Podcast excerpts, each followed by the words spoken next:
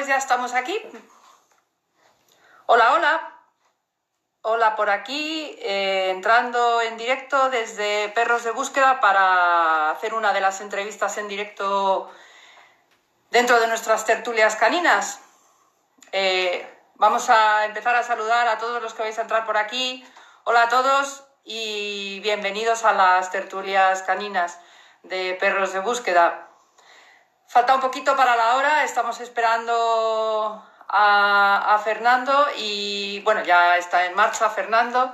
Mientras tanto, os voy a contar quién es Fernando. Nada, muy, muy, muy por encima. Dos minutos hasta que se meta más gente y que llegue la hora del directo, porque todavía no es. Em, bien, hoy sabéis que tenemos una entrevista eh, muy especial dirigida al tema de los perros de alerta médica. Eh, concretamente la especialidad de los perros que eh, detectan, digamos, las, eh, bueno, personas, los que ayudan a personas con diabetes. ¿vale? Em, para hablar de ello vamos a tener aquí a una persona muy, muy especial, es una persona que conocimos además en Perros de Búsqueda el año pasado y el año pasado, ya no sé si fue hace un poquito más, la verdad es que le hicimos un reportaje estupendo con Pilar, nuestra colaboradora, y bueno, por cuestiones de, tiempo tenemos en, cocina el proyecto y, es un reportaje, la verdad que es alucinante porque fue, mucho tiempo de grabación y, la verdad es que cuando esté preparado va a ser, va a ser estupendo. Em, Fernando es eh, de la Fundación Alercan. Eh, la Fundación Alercan está en Valdemoro, en Madrid. Eh, y bueno, y, se, bueno eh, que os lo cuente él porque yo no os voy a contar más de lo que, de lo que os va a contar él, que os lo va a contar mucho mejor. Vamos a buscar a Fernando, voy a ver la hora que es, ya es la hora. Así que Fernando tiene que andar por aquí, lo que pasa es que como hay ya bastante gente por aquí metida, no lo, no lo veo, pero le buscamos ahora mismo. Aquí está. Fernando, Fundación Alercan, que se acaba de, conectar y le estamos esperando. Bienvenidos a todos y bienvenido Fernando. Hola. ¿Qué tal Isabel? Buenas tardes. Buenas tardes, ¿cómo estás? ¿Qué tal? ¿Se oye, bien? Ya sabes que yo y Instagram estamos un poco reñidos. ¿Se oye bien? sí. Yo te oigo fenomenal. ¿Tú me oyes bien? Perfecto. Te ha costado menos encontrarme que ayer, ¿eh? Ayer fue complicado. bueno, pero es lo que tiene, es lo que tiene la primera vez y es lo que tiene el directo. Eh, que estas cosas, claro, es lo que, es lo que tiene. Bueno, eh, mientras ya se siguen incorporando, hay un montón de gente que ha entrado por aquí, yo he empezado a saludar así un poco unas pocas personas que he visto, pero no me da tiempo. Así que, bueno, pues sin más, que ya es la, hora de empezar nuestro directo. Yo ya te he presentado, Fernando, Fundación Fernando Sancho. Sí, Rodríguez. Rodríguez. Rodríguez. Eh, claro, es que como te conozco por Fernando Sanro, luego no nos sabemos los nombres. Sí. Eh, Fundación Alercan. Y entrenáis perros PAM, ¿verdad? Sí, P-A-M. Eso es, perro de alerta médica. Como siempre cuéntanos, se Cuéntanos un poquito. Eh, ¿Perdona? Nosotros la usamos en español. No, que yo, nosotros le llamamos PAN por las siglas en, en, español, porque siempre se ponen las siglas en inglés y yo como no tengo ni idea de inglés, y bueno, nosotros, nosotros le vamos a llamar PAN, perro de alerta médica, con las siglas en español. Perfecto, porque ¿cuáles son las siglas en inglés? Eh, pues no, los, no me acuerdo, lo he leído mil veces, pero no me acuerdo. Da igual. Eh, medical, bueno, Medical Alert Dog o algo así. Sí, sí. Eh, eh, bueno, pues cuéntanos qué es un perro PAM, PAM, P-A-M, ¿no? Perro de alerta médica, ¿no? Me imagino. cuéntanos un poquito. Bueno, os, cuento lo que nosotros creemos que es, ¿vale? Lo que, lo que creemos que es en el tiempo que llevamos adiestrando este tipo de perros. Es un perro, en principio, es un perro de asistencia, reconocido eh, como uno de los cuatro, en el grupo de los perros de asistencia, creo que es el, el, que menos se, se, conoce, pero vamos, tiene los mismos derechos y las mismas obligaciones que cualquier otro tipo de perro de asistencia. Es un perro ah, que... ¿Sí? Sí, sí, tú, tú. Es un perro que su funcionalidad es, en el caso de que sea de alerta médica para diabetes, que es lo que hacemos nosotros, su funcionalidad es ayudar a personas que tienen, que tienen esta enfermedad, diabetes tipo 1, pues para ayudarles con su control de, niveles de, niveles de, glucemia, niveles eh, fuera de lo normal. En nuestro caso, de bajada solamente de azúcar. De bajadas de azúcar. Mira, con eso ya respondes a una de las preguntas que nos hacían el otro día, eh, que decían si los perros se detectaban hipo o hiper. Y entonces la bajada es la hipoglucemia, ¿verdad? Eso es. Eh, sabemos que hay otras entidades que los, los adiestran para que avisen las hiperglucemias y las hipoglucemias. Nosotros a ah, día de hoy, sí, sí, se puede. Lo que pasa que nosotros creemos a día de hoy que todo puede cambiar porque esto está abierto. Nosotros llevamos relativamente poco tiempo y, estamos abiertos a, cambios, ¿no? Pero bueno, a día de hoy consideramos que es lo más práctico. Eh, trabajar solamente para que detecten las bajadas de azúcar, las hipoglucemias. Lo digo, lo decimos, mejor dicho, como con, conocimiento de causa eh, de las personas que trabajamos en, Fundación Alergan. Dos de nosotros eh, somos, familia diabética tipo 3, que se, que se nos llama, ¿no? Tenemos algún hijo con diabetes. En mi caso, mi hija y en caso de mi compañero Ricardo, su hijo. Por lo cual, también vemos que es mucho más práctico que el perro nos alerte solamente para las bajadas pero se puede adiestrar también para las subidas. Se podría estar. Vale. Perfecto. Claro, claro. Un, inciso. Eh, los que estáis por aquí en el chat, eh, esto es interactivo. Podéis eh, preguntar, podéis comentar, solo cosas buenas, pero podéis preguntar si queréis. A ver, esto mm, no es un curso, no es un, no es un seminario, no es, es una entrevista, ¿vale? pero aún así tenemos un montón de preguntas interesantes que le, le han planteado ya Fernando cuando hemos publicado, eh, bueno, avisando de que iba a ser esta entrevista, ¿verdad? Pero bueno, eso, ahí, entramos un poquito más tarde, así que solamente decir a los que estáis por aquí que, podéis dejar vuestras preguntas, que poquito a poco las vamos a intentar ir respondiendo, ¿vale? Eh, una, una pregunta tengo yo, porque me surgió cuando estaba preparando todo esto, y es eh, eh, hipoglucemia, es lo mismo que hipoglicemia. Es que he visto, he visto que salen las dos cosas, pero no sé si. Sí, nosotros usamos el término hipoglucemia, igual, o sea, es lo mismo. Lo que pasa que unos dicen hipoglicemia, los médicos suelen decir hipoglicemia, nosotros siempre hemos ah. utilizado glucemia, pero es lo mismo. Por lo menos nos referimos a lo mismo nosotros cuando escuchamos una cosa u otra. Vale, perfecto. Eh, bueno, y alguna preguntilla que se me ocurre, ¿cómo o por qué empezasteis a adiestrar estos, eh, estos perros PAM? Pues mira, eh, todo, pues, todo surge en principio por, el debut de mi hija. Mi hija hace ocho años, debuta con ocho añitos, debuta diabetes tipo 1, que yo no tenía ni idea lo que era, y tampoco tenía ni idea de que existían este tipo de perros. De hecho, en España todavía es muy desconocido este tipo de perros ¿no? de, asistencia. Estuvimos unos años conviviendo con la diabetes y, bueno, un día un amigo mío, David, me vino con una publicidad de que existían este tipo de perros. Entonces, claro, yo junté un poco, primero empecé a dar vueltas y me informé de cómo se entrenaba este tipo de perros. Visité una, una entidad que en España los, los adiestra y bueno, en principio lo dejamos ahí, pero empezó la cabeza a hacerme rum rum porque yo llevo toda mi vida. Eh, soy perrero, los perreros creo que nacemos, ¿no? no nos hacemos, pero como, como aficionado. Pero sí es verdad que llevo 20 años haciendo cursos de, pues porque me ha gustado siempre, cursos, seminarios, pero a nivel aficionado. Y cuando empecé a ver que, que había la posibilidad de, de, formarme de forma más específica en este tipo de, de adiestramiento, se me ocurrió y también tras la visita a esta entidad que vi que los perros son carísimos y entonces pensé, eh, vamos a ver si podemos iniciar un proyecto en el cual eh, ayudemos. Primero era una cosa diferente a lo que es hoy, ¿no? porque las cosas van cambiando.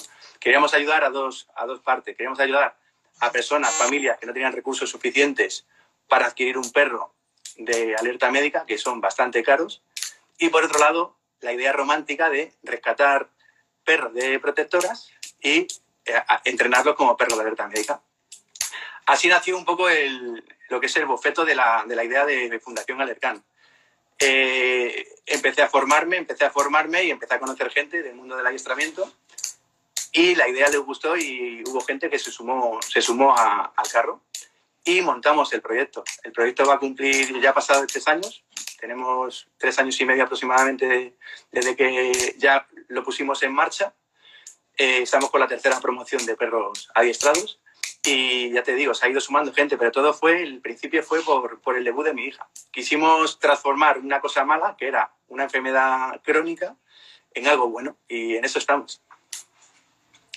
Qué interesante. Desde luego, la, la, verdad es que tiene que ser muy, muy, muy fuerte encontrarte con un problema así, no saber nada. A nosotros hay gente que nos ha preguntado en bastantes ocasiones si teníamos o si sabíamos cómo se entrenaban este tipo de perros y la verdad es que como tú dices hay bastante eh, desconocimiento aún en España o quizá mm, todavía, digamos que está empezando, estamos empezando, ¿verdad? La verdad es que debo decir que contigo lo que observé fue eso, que siempre tienes una disposición estupenda para, para colaborar con la gente, para que no lo has, no lo has convertido en un, en un nichito, en un nido tuyo, un secreto, ¿verdad? Como pasa tantas veces en el mundo del perro, sino que te has abierto a compartir lo que sabes y, y a mí eso me parece fantástico. Eh, bueno, vamos a ver alguna... Dime. Que la verdad que sí, que pasa una cosa. El, el perro de alerta médica, aparte de ser un, una figura muy desconocida, también en el, en el mundo de, en el sector canino, en el sector del adiestramiento también, lo poquito que hay, hay mucho, mucho, mucho, mucho hermetismo. Ya no sé si porque, eh, pues eso, porque todavía hay bastante desconocimiento y, bueno, también es legítimo que la gente quiera, quiera tener su producto un poco preservado, ¿no? Porque también es legítimo eh, vender perros, o sea, yo no me meto con eso. Yo lo único que quería hacer era eh, intentar cubrir otra, otra horquilla social que no tiene 5, 6 mil euros, 7 mil euros para comprarse un perro de alerta médica y, simplemente queríamos hacer eso. Esto nos ha hecho, bueno, de hecho hay familias que están ahí que son amigos ya, usuarios que ya están disfrutando de su perro, pero, pero vi que sí que había muchísimo, muchísimo hermetismo en, en los poquitos conocimientos que hay de esta modalidad que tiene sus particularidades. Ahora ya sí lo sabemos, ahora sabemos bastante de, de la diferencia con otro tipo de disciplinas. Y también me doy cuenta que la única forma de, crecer y de, crecer en conocimientos es compartiendo. Entonces ha llegado gente incluso de Argentina, lo bueno de las redes sociales al final es que llegas a, todo el mundo, pones en contacto con nosotros gente de Argentina mm, que como pidiéndonos, pues eso, eh, protocolos de trabajo y, nosotros lo hemos enviado, ¿no? Porque, pero con la, con la única, eh, la única, em, eh, como el único, la única contrapartida que si encontraban algo que mejorar de nuestro protocolo, que nos lo, que nos lo compartieran con nosotros, ¿vale? para, la redundancia, que nosotros queríamos también saber cómo lo hacían ellos o si había alguna técnica que se nos escapaba a nosotros, que es la forma final de, de evolucionar en esto, ¿no? Y, bueno, en eso estamos. Siempre que, de hecho, lo aprovecho y lo digo, las preguntas que haya técnicas que por lo que sea no se puedan hoy responder, quedamos, vamos, nos brindamos a, a que se pongan en contacto con nosotros a nivel más particular y a compartir todos nuestros conocimientos y de forma desinteresada, porque otra de las cosas buenas o malas que tenemos es que no vivimos de esto. Cada uno tenemos nuestro trabajo y vivimos de nuestro trabajo. Ninguno de los voluntarios de Fundación Alercán eh, cobra un duro por, por su dedicación a, a, la fundación. ¿Cómo me enrollo, eh? Madre mía. No, no, pero es que es muy interesante, es que me parece, me parece muy interesante que lo comentes, eh, porque además ese es un tema, mira, ya que lo tocas, bueno, ahora, ahora comentaré alguna cosilla que han preguntado por ahí. Ah, un inciso, a ver, que no se me olvide que luego vamos a hablar de, de esto que acabas de decir, ¿vale? Eh, Alguien ha, alguien ha comentado que si vamos a poner enlaces. Yo cuando termine la entrevista, es que ahora mismo intento ver todas vuestras preguntas, escuchar a Fernando para no preguntar algo que ya haya contestado, quedarme con lo que dice y mirar las preguntas que tengo pendientes. Necesito ayuda, pero bueno, que igual se me olvida alguna cosa, ¿vale? Entonces yo cuando termine esto sí que hablaremos, diremos, el, eh, Fernando nos dirá la, la, página. Bueno, es Fundación Alercan, la podéis encontrar en, en Instagram, en, en Facebook Vale, Facebook es donde os manejáis más. Vale, ya, ya te meterás en Instagram. Y, y, entonces lo que sí estabas comentando era el tema del, eh, lo tengo por aquí, eh, el dinero.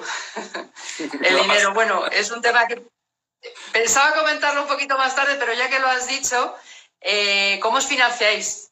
¿Cómo, cómo, esto para que para quien a lo mejor piense en, entrar ¿no? en, este, en, esta, especialidad o, en esta actividad eh, para que eh, tú lo has dicho, ¿no? La romántica idea y tal de preparar un perro, tal, pero esto requiere unos costes y, un esfuerzo y un tiempo y unos conocimientos.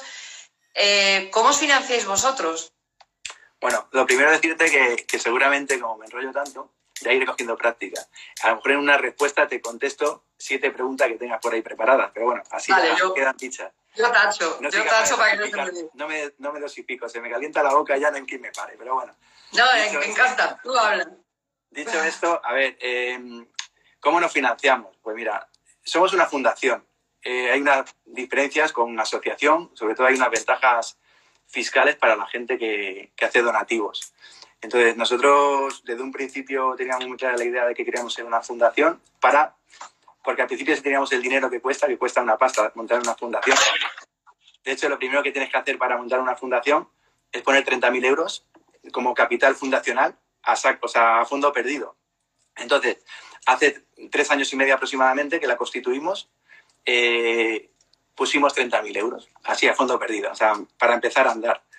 Eh, le pedimos, o sea, tenemos gente que nos da donativos de 10 euros al mes, que eso al final es una, es una cosa muy interesante porque lo tenemos que explotar un poquillo más, que no lo explotamos. Ánimo ahora, todo porque realmente quien nos, da, quien nos dona 10 euros eh, al mes, Hacienda el año que viene, que con el certificado que le damos por ser fundación, le devuelve 7 euros y medio. O sea que realmente nos está dando 10 euros al mes y le están devolviendo 7 y medio. Nos están ayudando con 10 euros, pero les cuesta dos y medio. Entonces tenemos una, un grupito de gente que nos ayuda con 10 euros y luego tenemos eh, los usuarios, la familia de los usuarios nos, nos, ayudan con un poquito más, a lo mejor con 25 euros, con 30 euros al mes, que también tienen una fiscalidad. O sea, que también se deducen una gran partida de, cantidad de ellos. Y luego las familias que, que ayudamos, pues ya su tío, su madre, su primo, pues ya nos ayudan. Entonces, es un poco el pequeño fondo que tenemos de esa financiación.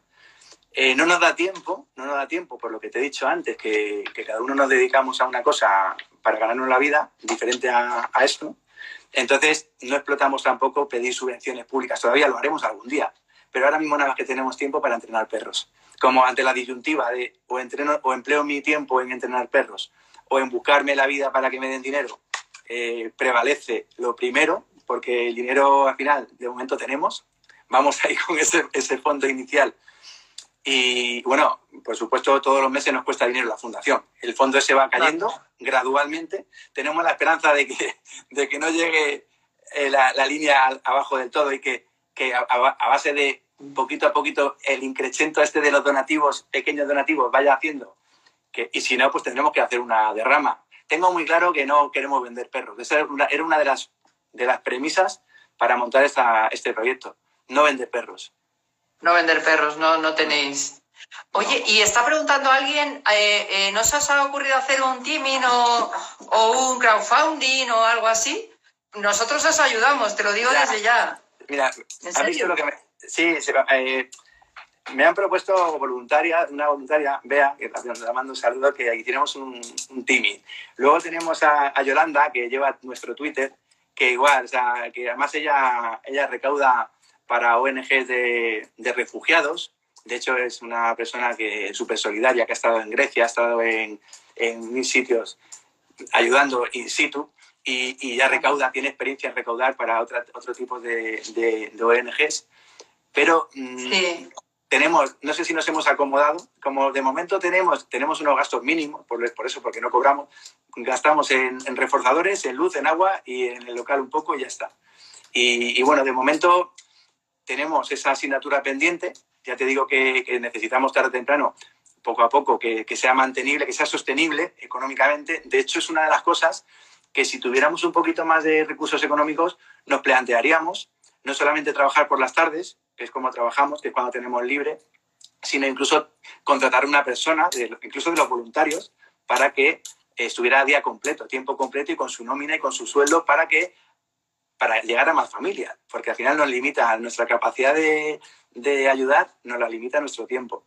Y nuestro tiempo es por las claro. tardes más. Entonces, va un poco relacionado. Nosotros, esa asignatura está ahí, tarde o temprano la tenemos que abordar, pero como vamos casi al día a, a nuestros proyectos de, de adiestramiento y, y, no salimos de ahí, Bueno, de ahí nos salimos y las formaciones, que seguimos formándonos de forma constante.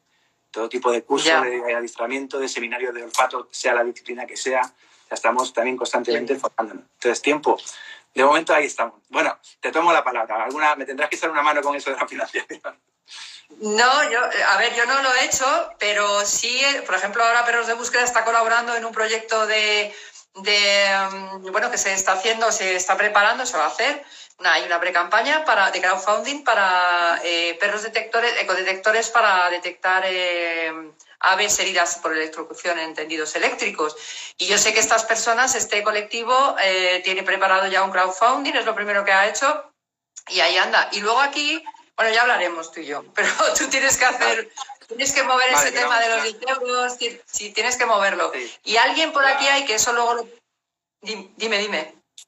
No, perdona, pues ya por, resumir la, respuesta, simplemente, ¿cómo nos financiamos?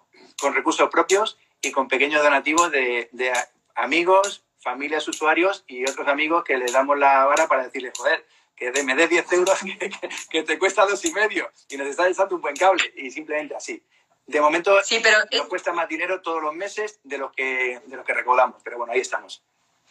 Bueno, ya hablaré yo contigo porque tienes que mover eso. Necesitas gente que te eche un cable. Yo si quieres, bueno, me lo, me lo he apuntado para, para si quieres que colaboremos, se me ocurre que a lo mejor podríamos echarte un cable. Yo ando también a tope, aquí no hay tiempo para nada, pero estas cosas es, es, el, es la función de perros de búsqueda, difundir el trabajo de los perros de búsqueda y detección. Qué mejor que poder colaborar un poco con, bueno, lo poquito que podamos. Ya, ya se me han ocurrido un par de ideas según estabas hablando y, luego hay alguien que por aquí ha puesto que colabora con Timin eh, con protectoras. Bueno, esto aquí se va a quedar, ¿vale? Esto lo creo que voy a conseguir guardarlo por fin, eh, porque había problemas con bueno, Instagram también para mí es un poquito nuevo y ya hemos descubierto cómo, cómo guardar todo esto. Así que ya verás que, que hay gente que te puede contactar. invito a los que estáis por aquí poniendo cosillas y que a lo mejor podéis echar una mano a Fernando y la Fundación Alercan a que luego a lo mejor le podéis contactar por privado y darle ideas, ¿vale? Yo, yo, vamos, yo me lo planteo, pero seguro. Muy interesante el tema. Súper interesante. Bueno, si quieres vamos a alguna pregunta de las que nos han hecho. Eh, un poquito técnica, ¿vale? ¿Quieres que empecemos ya con una pregunta un poquito técnica o bueno, no, no, vamos a empezar, no, vamos a empezar yo creo mejor por lo más, por lo más básico, ¿verdad? Eh, eh, ¿Son válidas todas las razas para un perro de alerta médica? Bueno, siempre las preguntas técnicas o genéricas o curiosidades, todo, contestamos como, no sé si ya llamarnos profesionales o no, porque llevamos poco tiempo. O sea, no llevamos 20 años ni llevamos, pero sí hablamos desde nuestra experiencia. Todas las razas no sabemos porque no hemos entrenado todas las razas, pero ya sí hemos entrenado varias razas. Nosotros a día de hoy, con las que hemos entrenado, creemos que sí, que se pueden entrenar todas las razas para esto, pero hay algunas más prácticas que otras. Podemos hablar de, que no valga algún perro, algún individuo, pero no alguna raza en común. O sea, no, no, no englobar en una, en una raza entera. Sí es cierto, pues como en todos los campos, que hay razas que por su selección artificial y selección de, raza, ¿no? Pues tienen, una, tienen unas características mejores que otras para trabajar.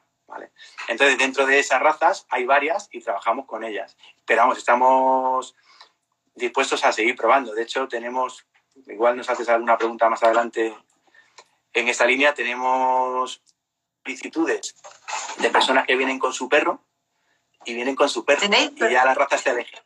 ¿Me ves? ¿En qué perdona que se ha cortado un poquito? Ah, que digo que no sé dónde se ha cortado, pero... ¿Tenemos, ¿qué, tenéis? tenemos solicitudes de personas. ¿Me oyes? Sí. ¿Me oyes? Es que se entrecorta un poquito a veces. Pues, vale. a ver, tengo... ¿Me oyes bien ahora? Sí.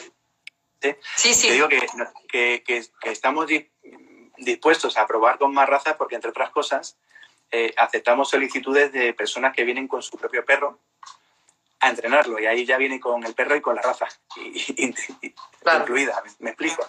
Entonces, probar, probaremos todas las razas. Hay algunas que verdad que son, son mejores que otras para entrenar este tipo de, perros.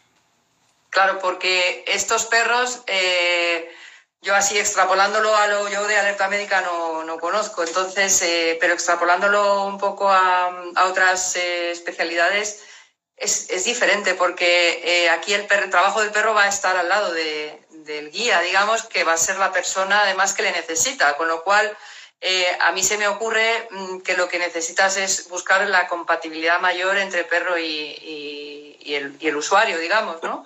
Eso es, y esa compatibilidad es tanto a nivel tamaño como a nivel temperamental. Hay un montón de cosas.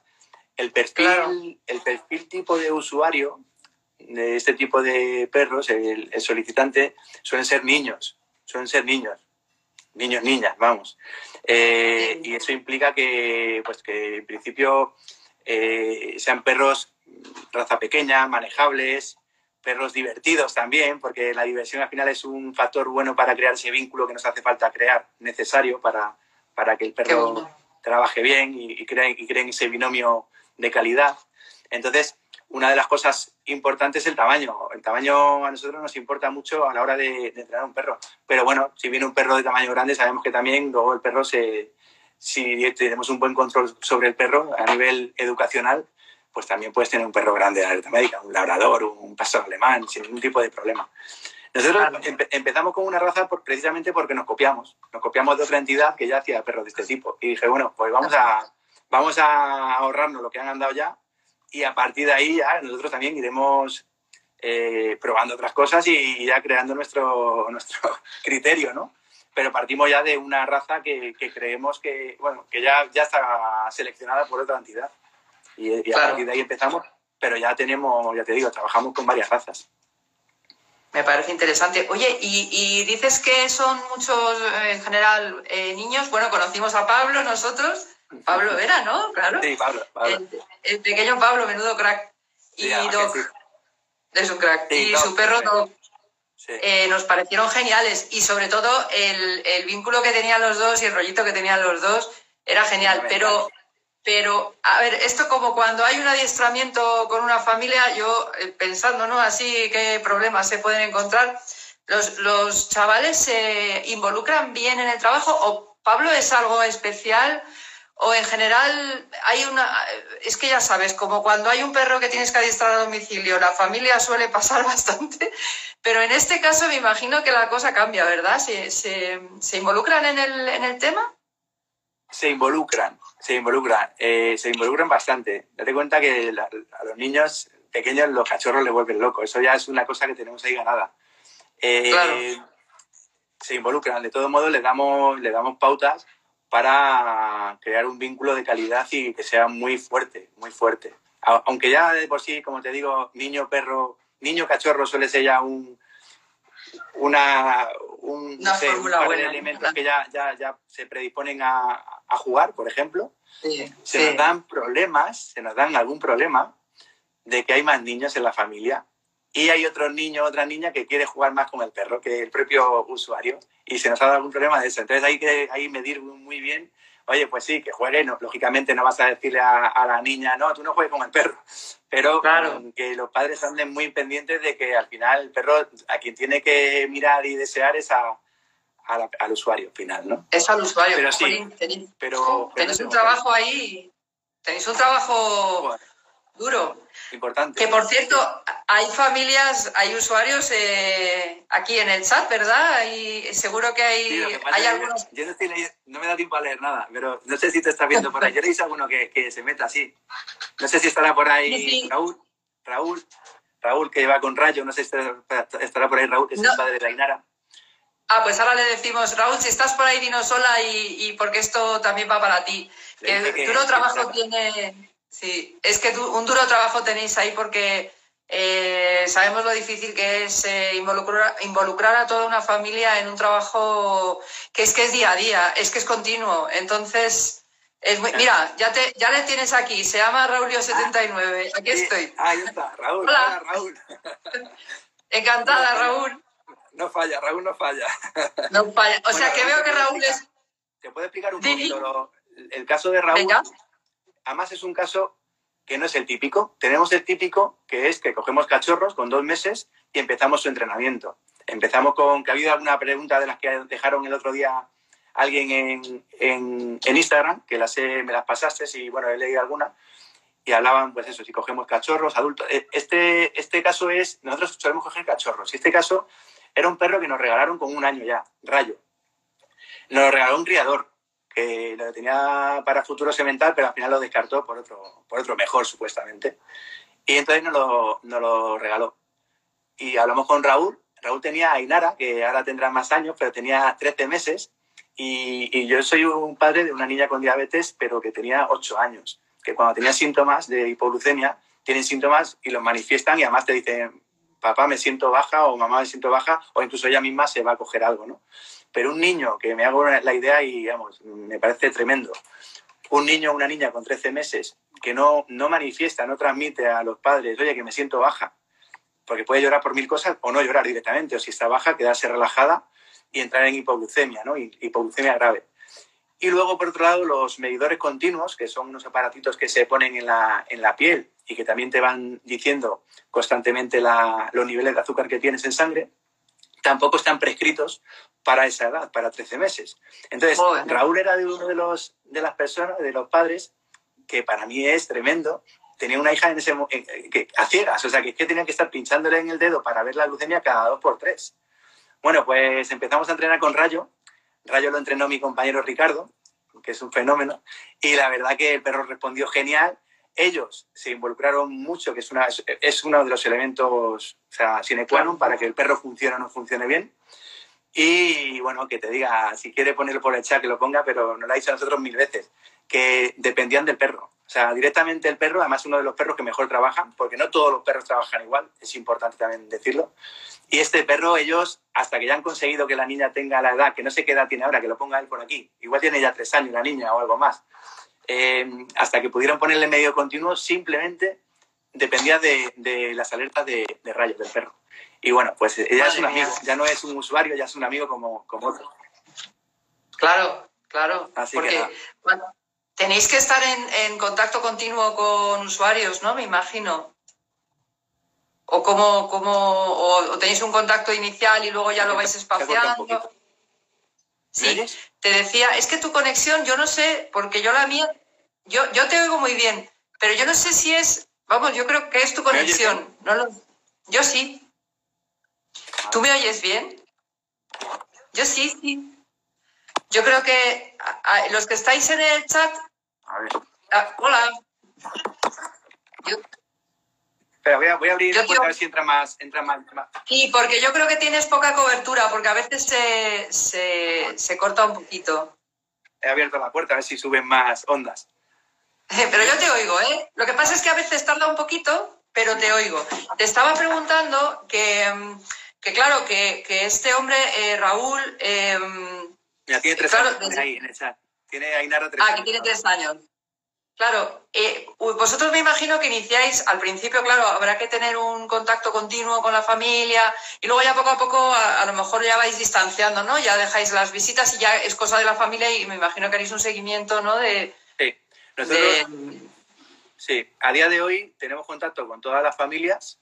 Es verdad que ya, eh, por ejemplo, como Raúl, por ejemplo, que lleva, no sé si lleva, pues eso, mm, no sé si pues dos años o lo que lleve con el perro, eh, es él, bueno, nos saludamos todos los meses, hablamos alguna vez pero, pero son, son, ya ellos los que nosotros llamamos, pero si, si, llaman, oye, vamos a pasar por la fundación a veros, pues pasan, testamos un poco al perro con el tema de, pues simplemente con unos botes para ver que el perro discrimine todavía bien y tal, vamos, aunque el perro está trabajando habitualmente en su casa, pero sí que es verdad que ya mmm, no desconectamos de las familias, pero sí que físicamente ya no, ya no tenemos contacto.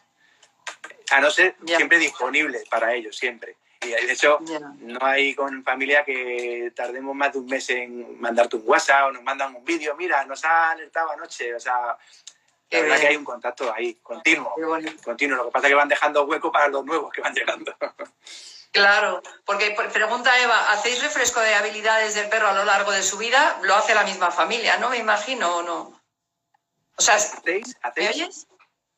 No refresco de Sí. Ahora ¿Hacéis sí. refresco de habilidades del perro a lo largo de su vida? Las familias, la... en toda su vida, hacen ejercicios, toda su vida, pero es la familia, porque ya las, las familias les enseñamos a trabajar con el perro y también a que hagan rutinas de trabajo. en casa. Vale, perfecto. Vale, vale, está claro. Eh, inciso, eh, alguien preguntaba si esto quedará grabado. Eh, sí, es la idea, que esto va a quedar grabado. Si no queda grabado, no os preocupéis que yo me voy a encargar de grabarlo, pero esto va a quedar, esto sí queda, no lo vamos a perder. Y mm, queda, lo primero queda 24 horas en la, en la historia de Instagram, eh, también se pasará a Facebook y lo vamos a guardar, ¿vale? Para publicarlo en Perros de Búsqueda y tenerlo y que lo tenga Fundación Alercán y quien quiera. Eh, em, a ver, tenía yo otra pregunta también que te habían puesto por aquí. Ah, sí, una pregunta que han hecho aquí en el chat. Eh, ¿Os dan un Bueno, eh, ¿hay alguna oficialidad? ¿Al perro se le da algún certificado como perro de asistencia, por ejemplo, para que el niño pueda llevarlo al colegio, a clase? Vale, te cuento varias cosas sobre eso. referente al certificado, hay unos certificados, por lo menos en la, en la Comunidad de Madrid existe el certificado, eh, lo que pasa es que hay que cumplir una de, una, una de un precepto, uno de los dos, bueno, uno de dos preceptos de los cuales no cumplimos ninguno de los dos a día de hoy. Nosotros tenemos que llevar demostrado cinco años de antigüedad entrenando perros, cosa que llevamos un montón de años, como te he dicho al principio, en el mundo del adiestramiento, no profesional, pero a nivel profesional llevamos tres años y medio aproximadamente, por lo cual no cumplimos ese primer precepto, que con esos cinco años de antigüedad ya, mm, siguiendo otra serie de requisitos que sí cumplimos, por ejemplo, somos una fundación, una entidad reconocida con todos sus estatutos, escrituras, todo, o sea, todo bien, legal, y con todo eso y las solicitudes y se pueden dar de alta binomios en, en la Comunidad de Madrid, ¿vale? El otro requisito que tampoco cumplimos, pero que se nos da un poco igual porque realmente es eh, tenemos que tener el, título de adiestrador profesional nivel 3, que tenemos el nivel 2, pero el homologado, el famoso título homologado que sacan, que sacan ese, esos famosos títulos, que tenemos el, 2, el nivel 2 sí lo tenemos, además homologado, pero el nivel 3 es que no sale, es que no, no sale ninguna, ninguna promoción que sinceramente a nivel práctico no tiene nada que aportarnos, y lo digo con total humildad, ¿eh? y con, no, no, lo sé. en esta especialidad en concreto, porque esto lo que más nos está aportando es la práctica, o sea, una base de conocimientos, por supuesto, a nivel aprendizaje canino, a nivel psicología del aprendizaje, que no dejamos de formarnos, y luego a nivel específico de la base de la, base de la detección es exactamente igual que cualquier otro tipo de, disciplina de detección, la base es la misma. O sea, por lo menos a día de hoy nosotros trabajamos esa base. Luego, luego ya vas, vas pasando a otras fases de entrenamiento que sí que ya requieren, es más específico para este tipo de perros, ¿no? Y ahí sí que lo que nos ha enseñado sigue, lo que nos sigue enseñando es la experiencia propia. Por lo que te decía antes que hay muy poca formación de esto. Y además, la poca que hay, no cada vez tratamos más que no es de calidad. Entonces, eh, el segundo precepto, que sería uno de los dos con el que sí podríamos dar certificados homologados, sería eh, este título, que lo, lo, haríamos en cuanto salga, lo hacemos. Si, si, si, sale antes de los cinco años, si no, no lo ahorramos. Claro pero lo haríamos simplemente por el hecho de que la gente tenga ese certificado. Y el lazo, el lazo, porque has dicho para llevarlos al colegio. Nosotros los perros, nosotros los perros no los hacemos para que la gente se lo lleve al colegio o se lo lleve al parque a jugar. Nosotros los perros los, los, trabajamos para que ayuden en casa o en sitios cerrados, pero en sitios donde, donde realmente, aparte de las noches, donde realmente el niño va a pasar mucho tiempo conviviendo. En un, colegio normalmente hay enfermeros o enfermeras, tienen, un, tienen una atención mucho más especial del niño o de la niña, y aparte el perro le está sometiendo a una cantidad de estímulos que es muy difícil de entrenar. Imagínate un perro en, una, en un aula que se puede poner como, como para poner un vídeo de marketing y de promocional, está, está estupendo llevar un perro a un gimnasio y que espere al niño en la puerta y que desde la puerta si tiene una bajada le ladre no creemos en eso, no creemos en eso. Eh, aparte de que creemos que entrenar un perro, tú lo sabes de sobra, al final es un tema de, estímulos. Si el perro tiene 200.000 estímulos, eh, la saliencia del estímulo que queremos que, detecte baja, ¿no? Baja esa saliencia, ¿no? Entonces nosotros vamos más a lo práctico, que es tener un perro en casa como un recurso más eh, doméstico, para un recurso más, no es la panacea ni, ni la solución a todas las hipoglucemias, ni mucho menos.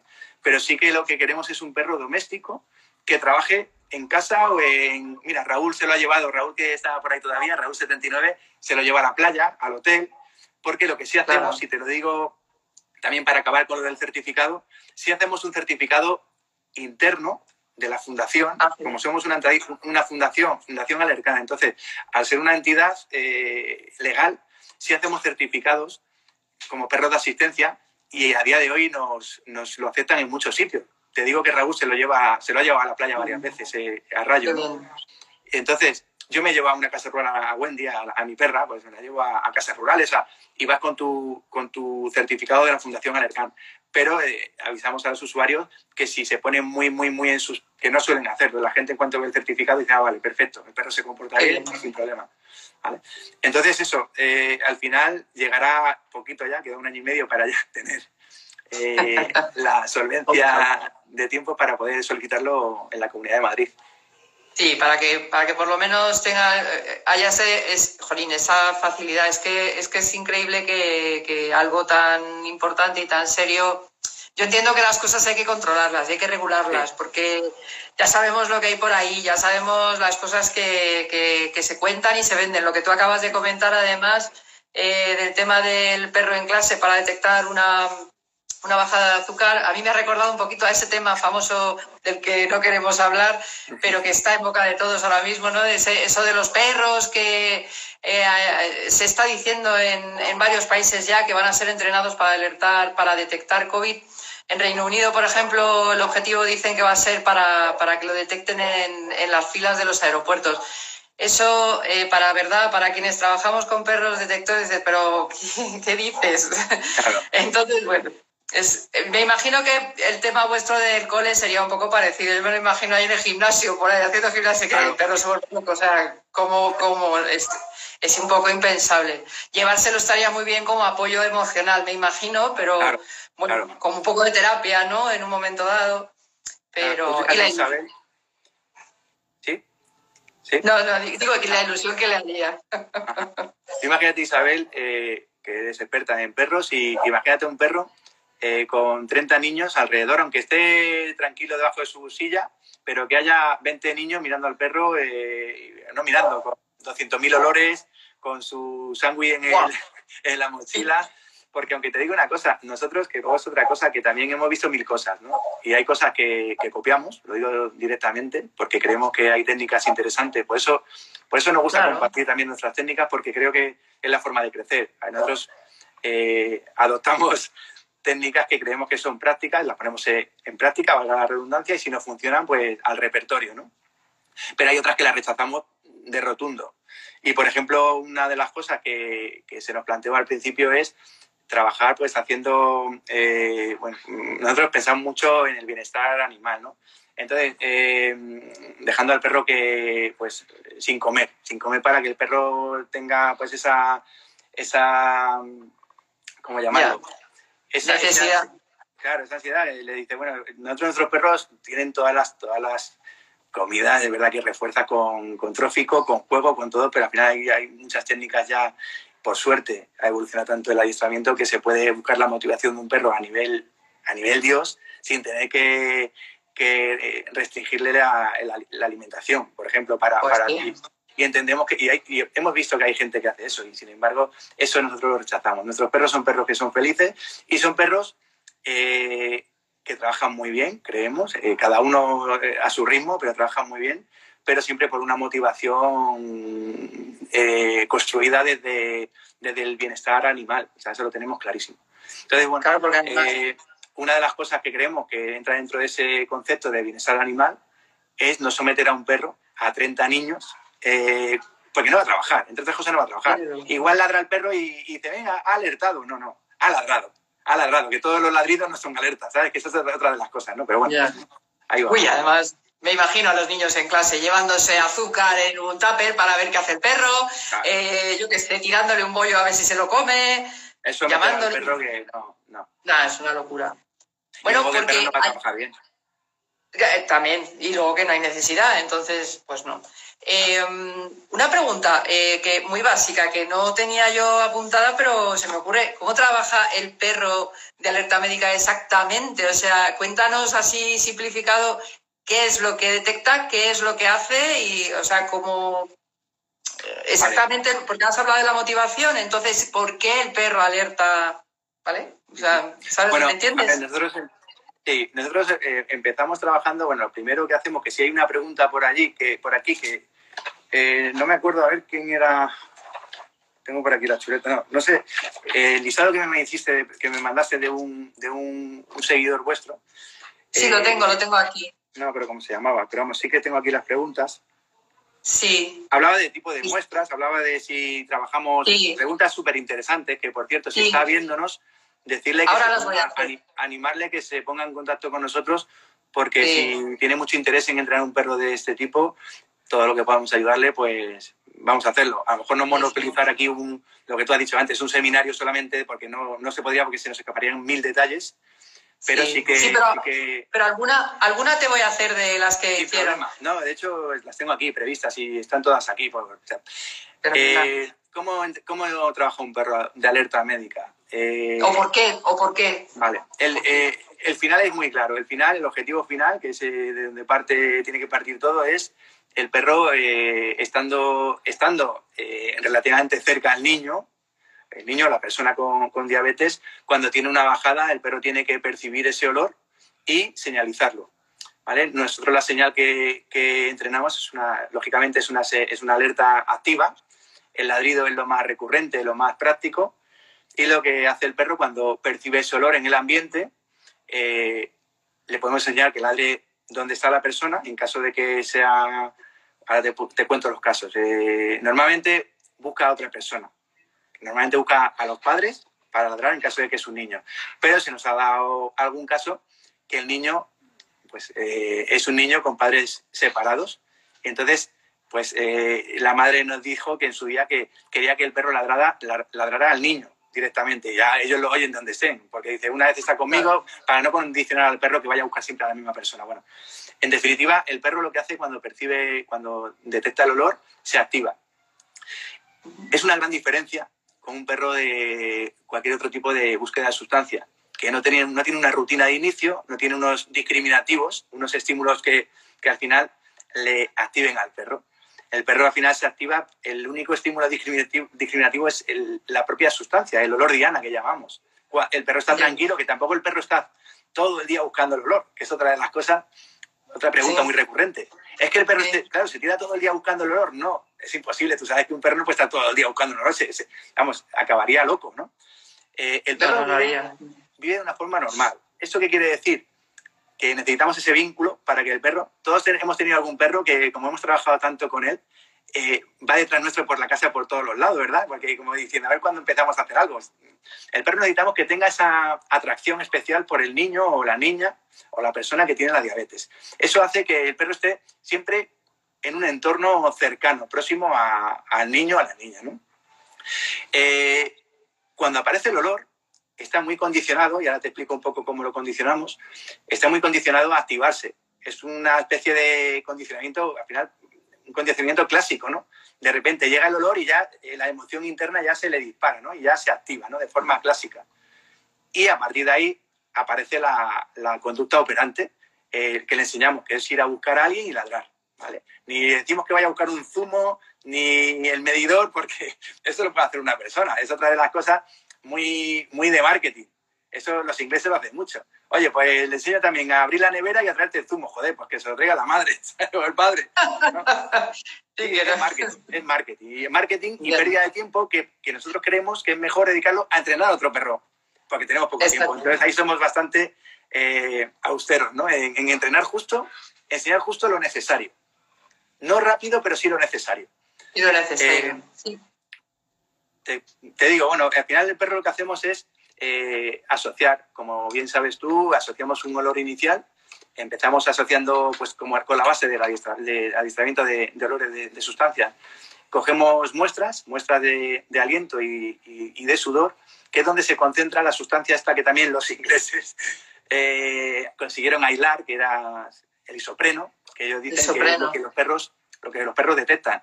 Nosotros, y hablo desde, la, desde una opinión personal que no tiene ningún fundamento ni soporte científico, creo que hay muchas más cosas ¿no? que el perro al final percibe, aparte del isopreno, pero bueno, el, el isopreno está ahí. ¿no? Entonces lo que hacemos es coger muestras, coger muestras de sudor y muestras de, aliento. Y empezamos a asociar ese olor. Y, hacemos el proceso de asociación de olores, de discriminación, de localización de olores, juego, juego a encontrar el olor en, diferentes aparatos que conoces, la rueda del olor, el muro holandés, esconderlo por las habitaciones y luego ya empezamos a entrenar ese olor solamente escondido en la persona. Y empezamos a crear un área productiva que solamente va a aparecer, creamos en el perro ya la expectativa de que solamente va a poder encontrar el olor. Una vez que ya tiene el, olor muy, muy claro, el que tiene que encontrar, empezamos a reducir su área de, localización, que se reduce a la persona, a, eso, a esa persona concretamente. Y a partir de ahí ya pues empezamos a trabajar solamente con la persona que detecte ese olor en esa persona. Y luego ya trabajamos generalizando en casa, generalizando en casa de los abuelos, de los tíos, porque eso sí que, sí que trabajamos no solamente en una casa, como, pero sí en domicilios. ¿Vale? Ajá, ah, qué interesante, jo, súper interesante, Fernando. Mira que lo oí ya alguna vez, pero me vuelves a dejar otra vez alucinada. Voy a intercalar una pregunta eh, y luego ya pasamos a, un poco también a, otras que teníamos por ahí. Una pregunta por curiosidad. ¿Se adiestra a perros eh, o crees que se podría adiestrar a un perro para detectar eh, hipoglucemia en otro perro? ¿Sabes que hay perros que tienen diabetes? ¿Eh? ¿Eh? Qué curiosa. Es que esa pregunta nos la hicieron el otro día. Pues nunca, nunca me la han hecho, pero te voy a responder, pues también como opinión, porque como tampoco lo hemos hecho. Pero si seguimos la lógica de que cogiendo aliento y, sudor, hostia, sudor hay que cogerlo, es más difícil de las patas de los perros, ¿no? De, la, de eh, se podía probar. O sea, yo, y, enlazo un poco con lo de los perros detectores de, de COVID-19 yo no digo, y he tenido varios, varias preguntas a, la entidad que lo está promocionando, los ingleses esto, que están diciendo que en cinco o seis semanas lo tienen hecho. Yo no dudo nada de los perros porque los perros nos han demostrado que siempre superan nuestras expectativas. Lo que yo dudo es el, tiempo. A lo mejor luego no se puede, ¿eh? a lo mejor luego no se puede entrenar perros para COVID, pero eh, creo que acotarlo ya en ese tiempo es, es, es, es muy aventura, aventurero, diría yo. Eh, ¿Aislar un perro para detectar a otro perro? Yo probaría cogiendo el mismo tipo de muestra y probaría y, trabajaría exactamente igual. Un poco más complicado, sí, pero lo haría, lo haría igual, de, esa, de la misma forma. O sea, cogiendo muestras, asociando, pero muestras del perro. Muestras de aliento, claro. cosa que es complicado que le digas a un perro, échame el aliento, habría que entrenar esa, esa conducta, primera esa habilidad canina, ¿no? Échame el aliento en la gasa eh, y sudor. Se podía probar, lo veo complicado, ¿eh? Lo veo complicado. Entre otras cosas, sí, entre otras cosas eh, juegan hay factores, otros estímulos que, que también son, son bastante, bastante eh, van a distraer distractores más, más, más grandes que una persona. O sea, es un perro a otro perro. Hay un distractor ahí importante como especie ya, ¿no? Claro, porque el perro, el perro eh, usuario no va a colaborar con el perro detector, al revés. Le, va a poner todo muy difícil porque para querer jugar no sabe, entonces... Por eso, que es un distractor potentísimo, es un distractor muy potente. No sé si merece la pena eh, ahí, trabajar ese tipo de perros por una sencilla razón. Y me voy a poner un poco, a lo mejor, en mi opinión, por ética yo prefiero perder el tiempo, perder entre comillas, que no se pierde, en entrenar un perro para un niño que para un perro. Y, quiero mucho a los perros, pero el tiempo yo prefiero dedicarlo a, entrenar un perro para, un, niño.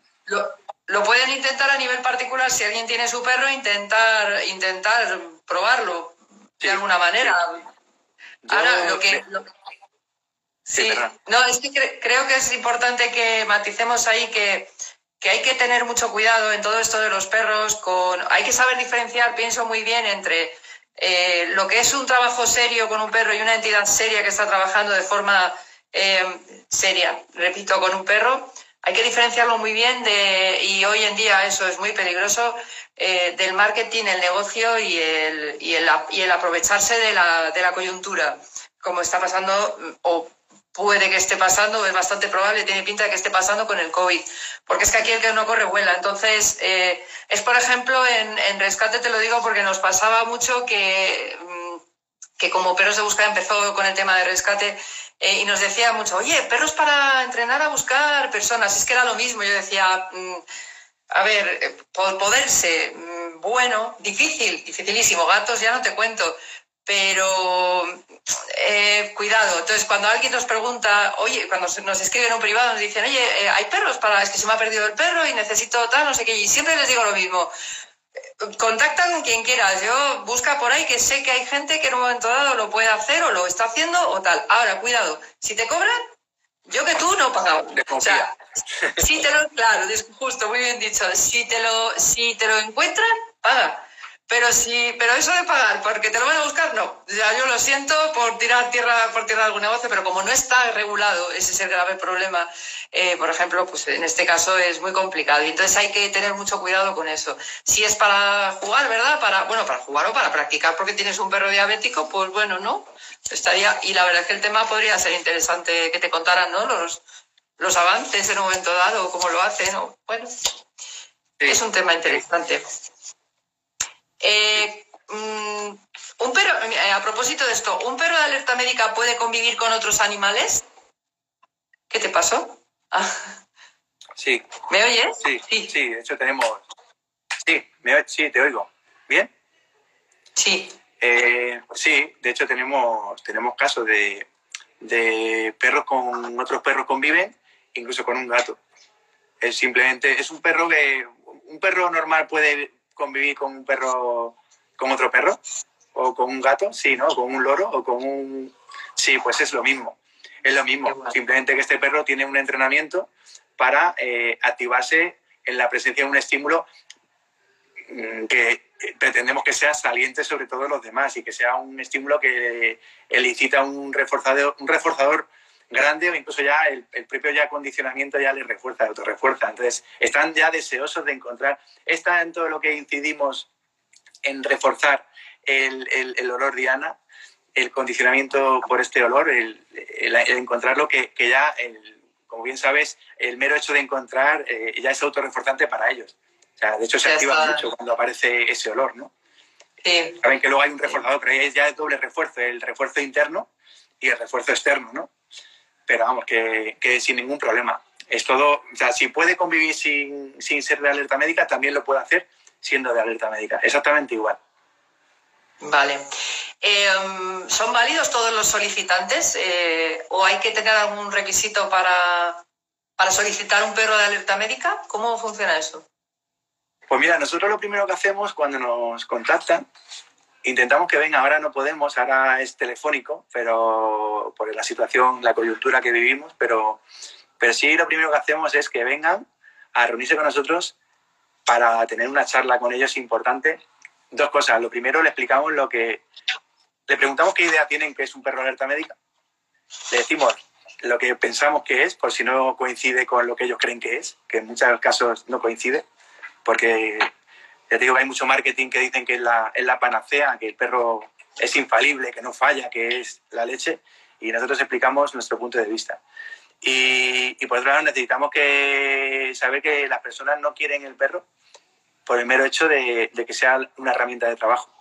Gente que, tiene, que, en su vida van a poder tener el perro. Una persona que no puede tener un perro por, por disponibilidad a nivel, vuelvo a lo mismo que lo de los animales, otros animales.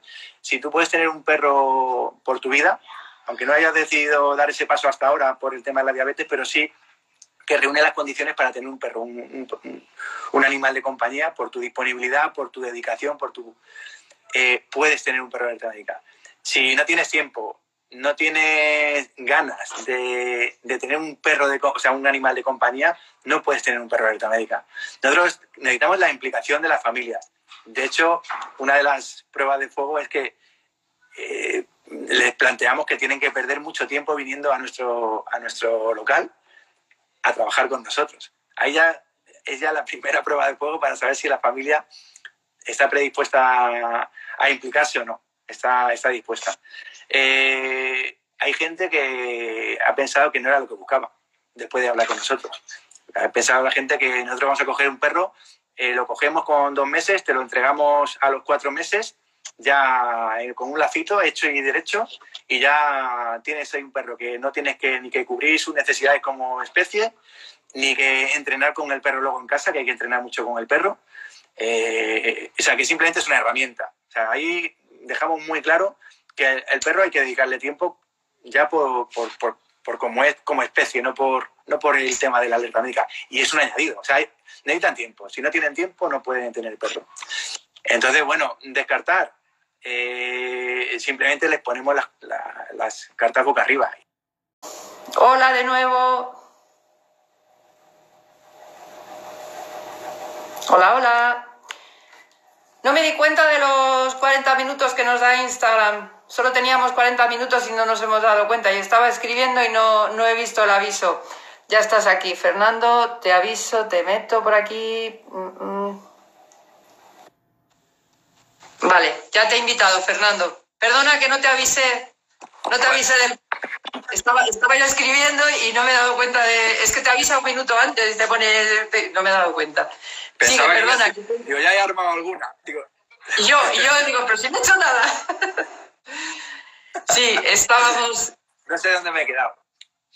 Eh, a ver. Sí, pues- se ha oído todo lo que he dicho. He dicho eso, que, que, bueno, que valen todas las familias, valen todos los solicitantes.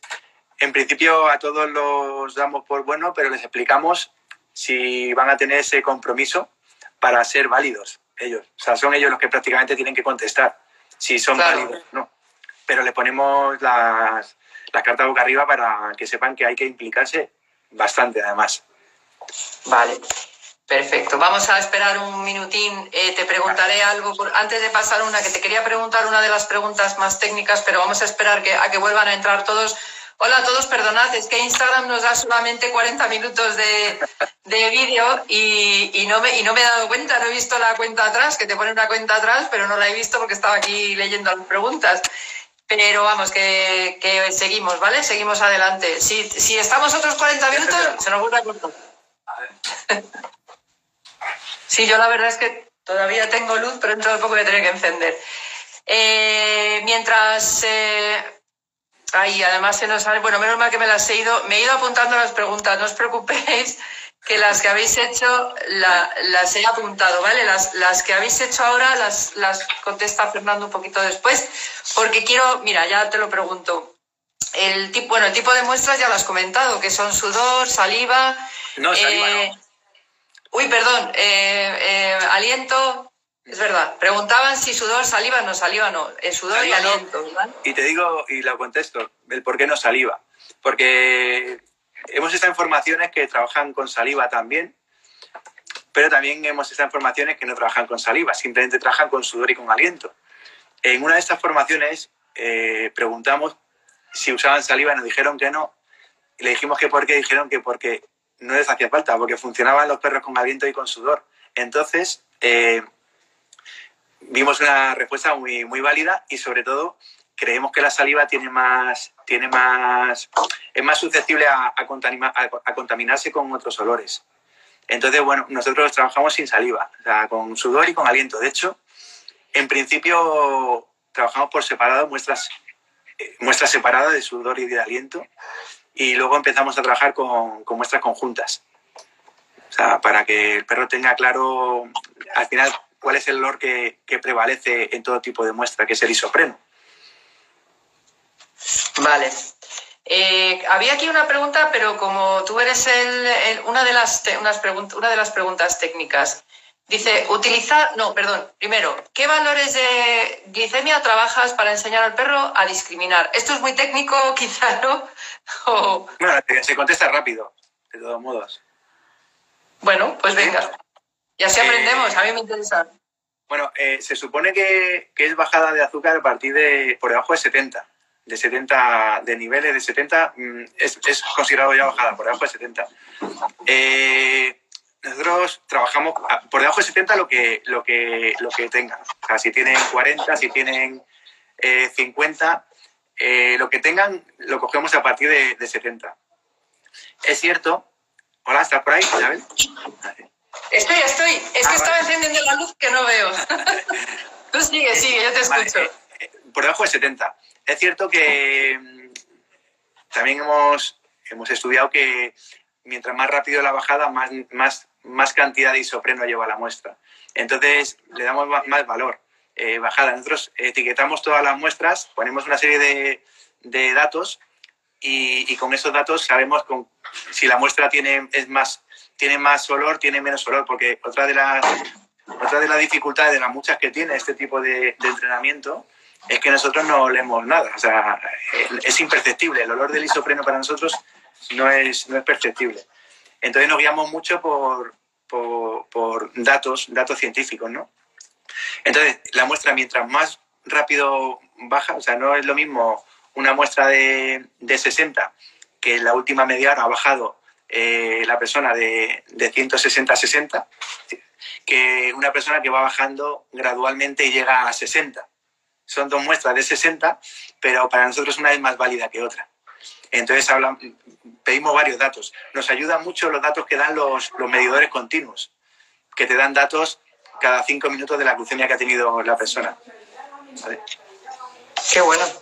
Pues muy interesante. Es importante que hacemos, que hacemos, pero digo para que creo que, por si no sale la pregunta, pero creo que es importante este dato, eh, tiramos las muestras, sobre todo al principio, las tiramos en cada entrenamiento.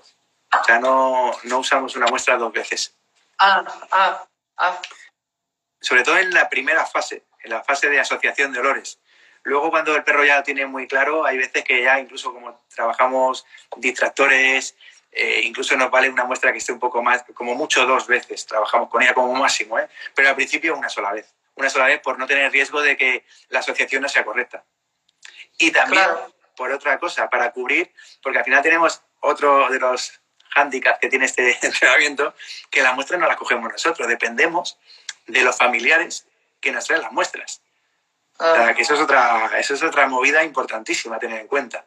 Entonces, ¿qué pasa? Que, que si al principio, que es cuando más importante, es la fase más importante de asociación de olor, el olor que queremos que el perro asocie, eh, asocia a otro tipo de olor, la hemos cagado. Entonces, eh, ¿qué queremos? Que si una muestra no está bien cogida, hemos trabajado una vez solamente. Al día siguiente vamos a trabajar otra muestra que eh, es más, o sea, no es fácil que trabajes muchas muestras mal cogidas. De hecho, marcamos un protocolo bastante exhaustivo de cómo las tiene que coger. Suena lógico, suena bueno. Eh, esas, esas muestras se toman, por lo ha preguntado alguien, eh, ¿lo tomáis cuando está en medio de, una, de la hipoglucemia? O, sea, ¿la tienen que tomar los, los, los familiares cuando está teniendo, digamos, ese proceso, ¿no? Ese, ese, Sí, hombre, eh, damos, una, damos una pauta, ¿no? Que si al final no hace falta ni darla, ¿no? Pero la damos por si acaso alguien es tan, tan, tan aplicado que dice, hay que coger la muestra y el niño o la niña se está mareando, ¿no? primero habla con la niña, habla con el niño, está bien, vale, ponerle su zumito, su gel de glucosa o su pastilla o tal, y, y vais cogiendo muestra. Que, que, está, que se encuentra muy mal, pues automáticamente dejar la muestra, ya cogeremos otro día muestra, hoy no. Es cierto que en ese caso también le decimos, dale algo para que se recupere, algo de glucosa de absorción rápida para que recupere rápido, rápidamente los niveles y cógele, coge una muestra de sudor, que el sudor no, no, tiene contaminación de, como por ejemplo el aliento después de tomarte un zumo. Entonces, pero, pero sí, se cogen, se cogen cuando tienes esos niveles bajos. Vale. Eh, otra pregunta que hacían ahora es, eh, mm, ¿se podría entrenar a un perro para que detectara, eh, digamos, para que alertara a, más de un usuario dentro de la misma familia? Tenemos dos casos. Tenemos dos casos de, de dos usuarios que su madre tiene diabetes y el niño y la niña tienen diabetes. Se puede, pero de hecho uno de ellos, bueno, la madre de, de Pablo, que tú conoces a Pablo, pues su madre tiene, tiene diabetes también. Eh, alguna vez le marcó a ella también. Lo que pasa es que nosotros al final eh, lo ignoramos. Se puede, sí se puede, pero ya está metiendo al perro más trabajo de que nosotros queremos. Lo que decías antes. Si nosotros entrenamos a un perro, le reducimos su, como hemos explicado antes, reducimos su, su área productiva al cuerpo del niño, puede que el perro pase pase por el salón y esté la madre con una bajada y, alerte, pues porque al final tiene un, tiene un condicionamiento muy, muy fuerte y se active. Que no debería, pero puede tender a generalizar también, ¿no? Porque el perro también puede generalizar. Decir, bueno, pues huele a lo que me premian, pues voy a. Y además tiene tanto deseo, entre comillas, de encontrar el olor que al final le aparece el olor en otro sitio, en otro contexto, y puede alertar. Nosotros decimos que, lo ignoren, que no premien, que no feliciten ni ese tipo de, alerta, que si lo quieren saben que va, a perder va a perder fuerza la detección del usuario, porque ya tienes, estás generalizando. Claro. Se puede, pero no, no lo vemos práctico. Claro, porque entonces vosotros lo que estáis haciendo, por lo que acabas de explicar, es estáis entrenando a los perros para que detecten esa bajada de azúcar en una persona determinada e ignoren las de las demás. Jolín, pues. Claro, es que es, más todavía que, digamos, es fácil, relativamente fácil que busquen ese olor, pero lo complicado es que lo, lo, discriminen de esa manera, digamos, lo, lo, lo, especifiquen en esa para los más técnicos que estén escuchando o las más técnicas que estén escuchando, eh, la persona que, o sea, es como un estímulo delta, o sea, si, si no está, o lo contrario, un estímulo delta, si no está un discriminativo, si no es dentro de, dentro de, de esta persona, aunque aparezca el olor, no, no significa nada. O sea, que en este caso, eh, Pablo, por ejemplo, que es el ejemplo que estamos siguiendo, es el discriminativo para decir, cuando es en Pablo, sí detecto, cuando no es en Pablo, no detecto. Si detecta, ahora ya está si refuerzas o no refuerzas la conducta. Si la refuerza, tendrá a repetirla. Vale. Em, ¿Cómo se...? Mira, una pregunta enfocada más al tema de quien, eh, de quien eh, quisiera especializarse en este tema de la alerta médica, ¿vale? Ya hemos hablado de que hace falta pasta, y, pero ¿cómo, cómo, ¿Te ha amanecido ahí de repente? No, es que no sé, se me ve o se me ve muy negro. la verdad es que con la luz se te ve mejor la cara, ¿verdad? Así te ve muy bien. Eh, ¿Cómo se podría formar alguien que quisiera especializarse en el, en el adiestramiento de un perro de este tipo? ¿Qué consejos le darías? Que se venga de voluntario. Era más práctico. Es complicado. Es, bastante, es bastante complicado. Mira, eh, lo primero, si no tiene, depende de los conocimientos que tenga previos de, adiestramiento, de, digamos, de, aprendizaje canino, ¿no? De aprendizaje animal. Si tiene, si tiene conocimientos, pues ya tendría que, creo que tendría que, que hacer formación de, de, detección en general, ¿no? De cualquier tipo de detección detección deportiva, detección de sustancias, seminarios, cursos, que hay cursos muy interesantes de detección, porque al final hay una base común. La base es, común. Y hay muchos conceptos, generalización, discriminación, localización, que utilizamos.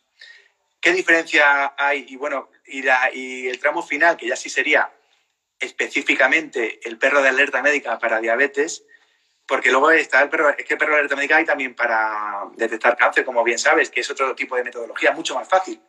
Porque al final eh, eh, discriminan botes y en el bote huele la orina a ver cuál tiene los elementos volátiles con cáncer y cuál no. Eso es mucho más sencillo. Porque al final también perro, claro. perro también. En cinco semanas. es, broma, no, ya, ya. Eh, em, el, tramo final, el tramo final sí que es más específico y no tiene nada que ver con ninguna otra disciplina, ¿no? Que ya es trabajar lo que hemos hablado, crear un área productiva en un usuario, eh, trabajar sorpresivos, trabajo sorpresivo dentro de casa del usuario, no nosotros, sino los propios familiares. Tienes que formar a los familiares para trabajar. El familiar, los familiares no tienen por qué saber de psicología del aprendizaje ni de técnicas, pero sí tienen que saber trabajar al perro le enseñamos a trabajar al perro. Por eso nuestro sistema también implica que la persona venga. Ah, tiene que venir, tiene que vivir el proceso entero de, formación del perro con nosotros. Entonces, eh, ese tramo final, quien se quiera formar en esto, eh, tiene que ya trabajar este tipo de perros en una entidad como nosotros o porque no lo va a aprender, creo, nosotros no hemos sido capaces de aprenderlo fuera. ¿eh? Lo que sabemos de este último tramo ya más específico de la disciplina esta, lo hemos aprendido dentro trabajando. Así que le recomiendo eso, que se forme primero en, en básico, luego en disciplinas de cursos de, olfato, cursos que hay ahora, ya te digo, muy interesantes, y a partir de ahí que nos llame y, le abrimos la puerta. Genial. Cursos de olfato que en Perros de Búsqueda tenemos un grupo que se llama Eventos Caninos. Esto es publicidad. Sí, sí, sí claro. se llama... Pero no nos la pagan. No, es autopublicidad. No, es un grupo que se llama Eventos Caninos que es, solamente, mm, eh, eh, solamente acepta eventos caninos eh, de todo tipo, ¿vale? Pero no se repiten ni una sola vez no hay spam, no, está muy moderado, todo muy controlado, no se comenta nada, simplemente eh, se publica el evento y ya está. Y ahora lo hemos abierto porque, lógicamente, con todo este, con todo este rollo del confinamiento eh, se han anulado muchísimos eventos y, lo hemos abierto un poquito a la formación online.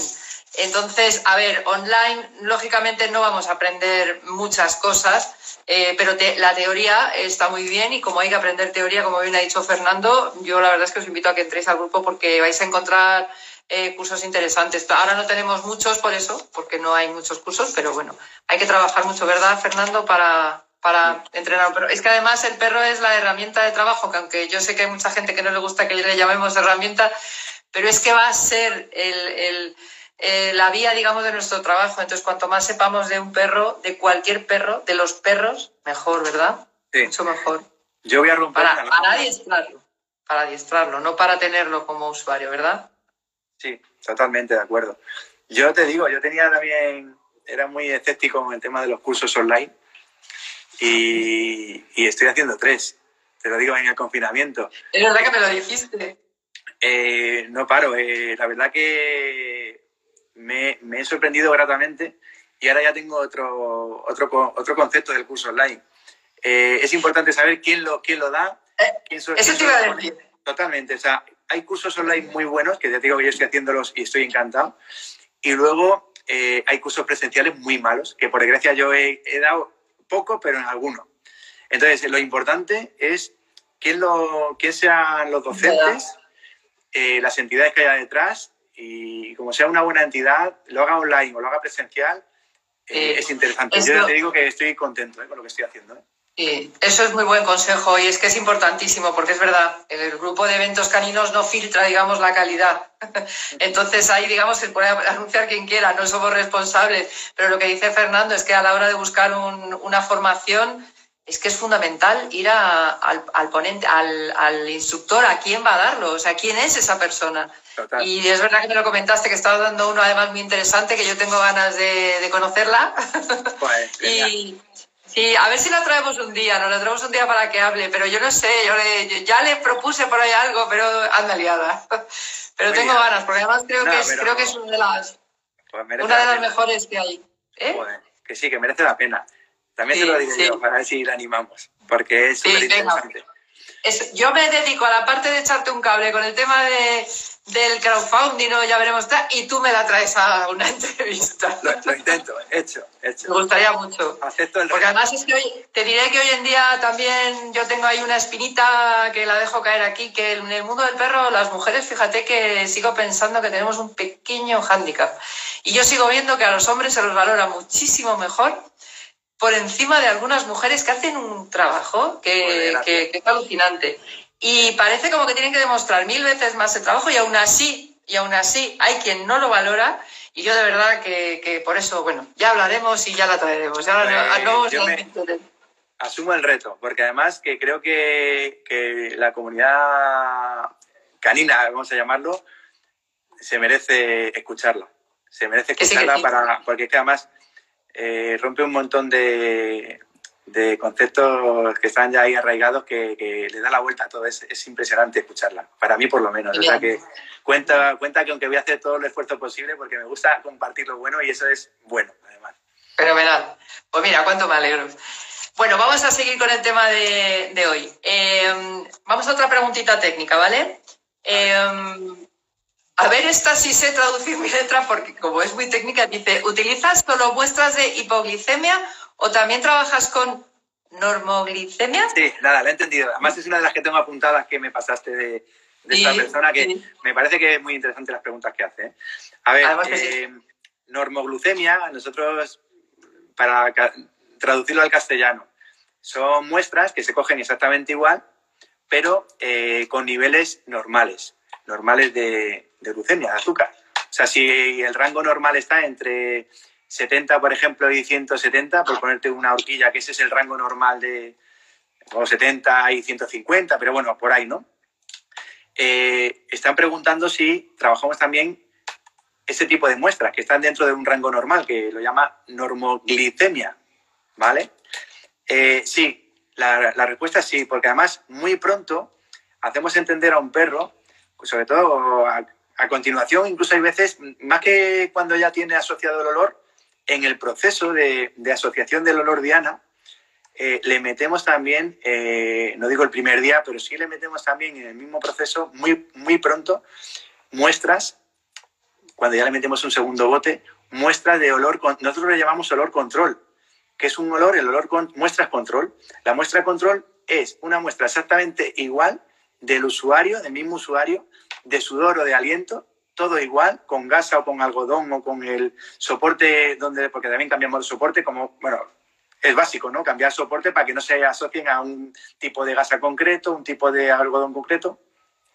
Pues lo que hacemos es trabajamos muy pronto con una, una muestra control y una muestra diana para explicarle al perro que no queremos que detecte el sudor de ese niño ni el aliento de ese niño, que queremos que, que, que esos, esas dos muestras tienen aliento y sudor de ese niño, pero hay una que tiene algo más que la otra tiene un olor diferente, que es el isopreno. Entonces, sí utilizamos la, la muestras esta para, para, aplicar al perro este tema, que tiene que, discriminar ese tipo de, de, olores.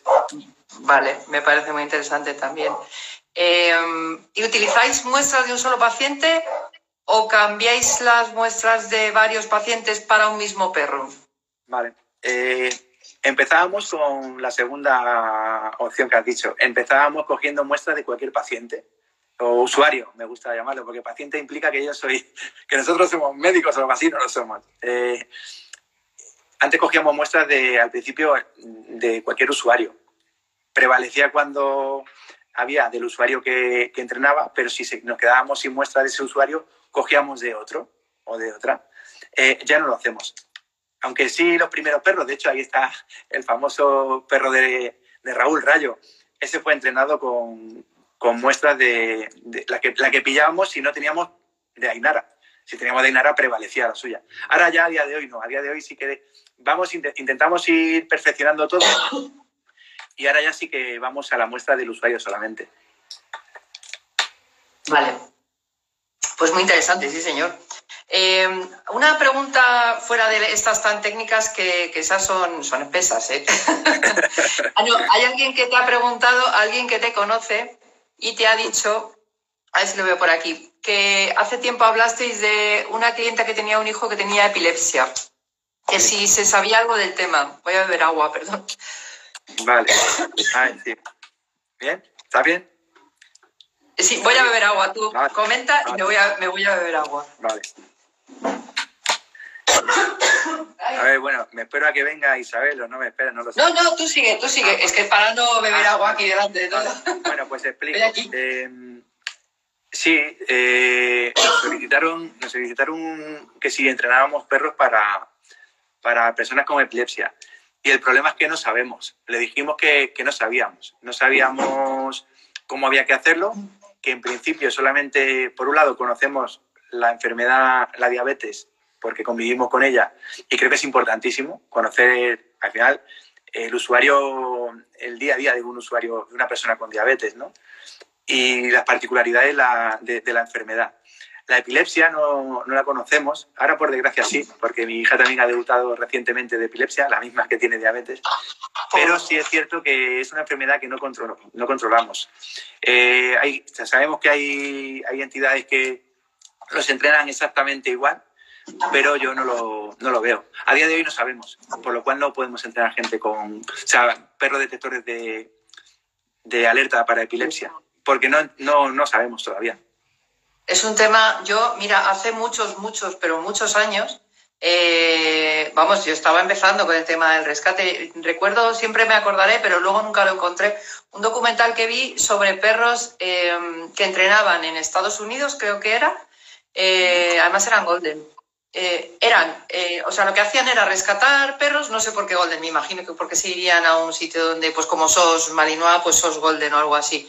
Y entonces eh, lo que hacían era rescatar a los perros, los seleccionaban dentro un poco de los que estaban en, en esa protectora y se los llevaban a unas presas que había en la cárcel para que ellas entrenaran a los perros para detectar el, el, ataque de epilepsia. A mí me parece una maravilla, pero me parece una cosa complicadísima, porque tú fíjate, estás hablando de personas que tienen que formarse, que está muy bien, ¿eh? porque además aquí en España tenemos un proyecto también por ahí, bueno, uno que yo sepa, que habrá más. Lo, conozco. Lo conoces, ¿no? Ahí en Valdemoro, ¿no? Es, además, ¿no? En... No, yo conozco uno en Meco. Pues, ay, pues en la, en la... ¿De? En, en, cárceles, para perros que entrenan presidiarios. Sí. Pues yo creo que tienes en la cárcel de Valdemoro, tienes la fundación, yo creo que es Affinity, si no recuerdo mal. Te lo digo porque además coincidí en una, en una prueba de obediencia de, deportiva de OCI. eh, hicimos una competición allí y, y, es que me acuerdo que, claro, a mí me interesaba un montón el tema y es que me acuerdo que nos lo comentaron y yo creo que la Fundación Affinity que hacían este proyecto de, de, de, digamos, de que los mismos presos son los que preparaban los perros, en este caso de terapia o de asistencia, que lo veo bastante más sencillo. Pues ese proyecto, exactamente igual en MECO, lo estaba haciendo otra entidad, no era Affinity. Yo lo he ah. leído por ahí, ¿eh? tampoco estoy muy metido, pero sí lo he leído, que lo hacían. Claro. Debe, debe, haber varios, o sea, debe haber gente, claro, hay mucha gente trabajando, está claro, está muy bien, la verdad es que está fenomenal, pero claro, el tema de la epilepsia a mí se me antoja ya muy complicado y creo recordar además que la, la, el problema era ese, o sea, hay, había mucho que estudiar, ¿no? Con Mira, la epilepsia. Claro, nosotros eh, vivimos una pincelada de, de, este tipo de perros porque cuando hicimos una de las formaciones que vino los ingleses, vinieron a dar un seminario hace unos años a Madrid para perros de, de, alerta médica y asistimos. Y luego el domingo nos dieron por la tarde, ya cuando acabó el seminario, nos dieron una especie de charla, fue una charla ni informativa ni nada, como en plan curiosidad, de hecho no dieron ningún tipo de, de dato, de técnica de trabajo ni de nada. De hecho tenían yeah. totalmente prohibido dar ningún tipo de dato. Oh. Y hablaron un poco, de momento hablaron de varios tipos de epilepsia que las hay, que ahora sí que estamos un poco más puestos porque mi hija tiene, ha debutado, ¿no? Hay varios tipos de epilepsia. Eh, la enfermedad, claro, cojo, cojo sudor y aliento y en este caso también cogen saliva porque ahí va a estar también contenida algún tipo de, de elemento que el perro no tiene por qué ser todo, todo que salga del aliento y de la saliva o, de, o, de, o del sudor. Saliva en nuestro caso tampoco. Entonces, es como generalizar la muestra para que valga para cualquier enfermedad. Si al final, no, de momento nosotros no sabemos. Sí, que si aprendemos, por supuesto que lo haremos, pero a día de hoy no nos podemos aventurar a soltar un perro sin tener ni idea de, de cómo hacerlo. Ya te digo. Oye, y, y, una pregunta por curiosidad, eh, ¿habéis notado algún tipo de diferencia entre machos y hembras? Si a lo mejor era más recomendable macho o hembra, o a lo mejor para un niño era mejor hembra o para... ¿Vale? ¿Me explico? Sí. sí a ver, eh, a día de hoy tenemos más machos operativos que hembras. Yo soy más partidario de hembras que de machos. Pero también es cierto que dentro de una casa eh, tienes un control alto con el perro. O sea, al final un macho o una hembra donde puedes tener más diferencia en su conducta. En la calle, ¿no? Normalmente, ¿no? Territorialidad, sí. perras en celo, rivalidad entre machos, una serie de cosas, ¿no? Eh, dentro de casa, esos, esas diferencias ¿no? temperamentales por género creo que no son tan manifiestas, ¿no? Un macho o una hembra dentro de una casa tampoco tiene mucha más diferencia trabajamos los dos tipos de... Yo tengo una hembra, bueno, ahora tengo otra, pero no tiene nada que ver, una cachorra de, de Border Collie que no tiene nada que ver con alerta médica, pero yo tengo una hembra de alerta médica, una perro, pero tenemos más perros machos entregados y trabajan fenomenal. O sea, no, no habría ninguna diferencia más allá de lo que pueda pasar en la calle con ellos. Ya, sustancial, vamos. Eh, preguntan por aquí si tienen que estar castrados o no. Eh, ¿Y por qué? Bueno, si, si, ¿lo habéis contemplado en algún momento? Sí, nosotros la, una de las condiciones, eh, los usuarios firman un contrato con nosotros. Al final es una cesión de por vida cuando el perro es nuestro. Si el perro es del usuario, cambia el contrato. Pero si es nuestro, el perro siempre va a quedar en la, la propiedad del perro es, es de la fundación, Alercán. Eh, y uno de los requisitos es que los castren que, que queden castrados. Sí.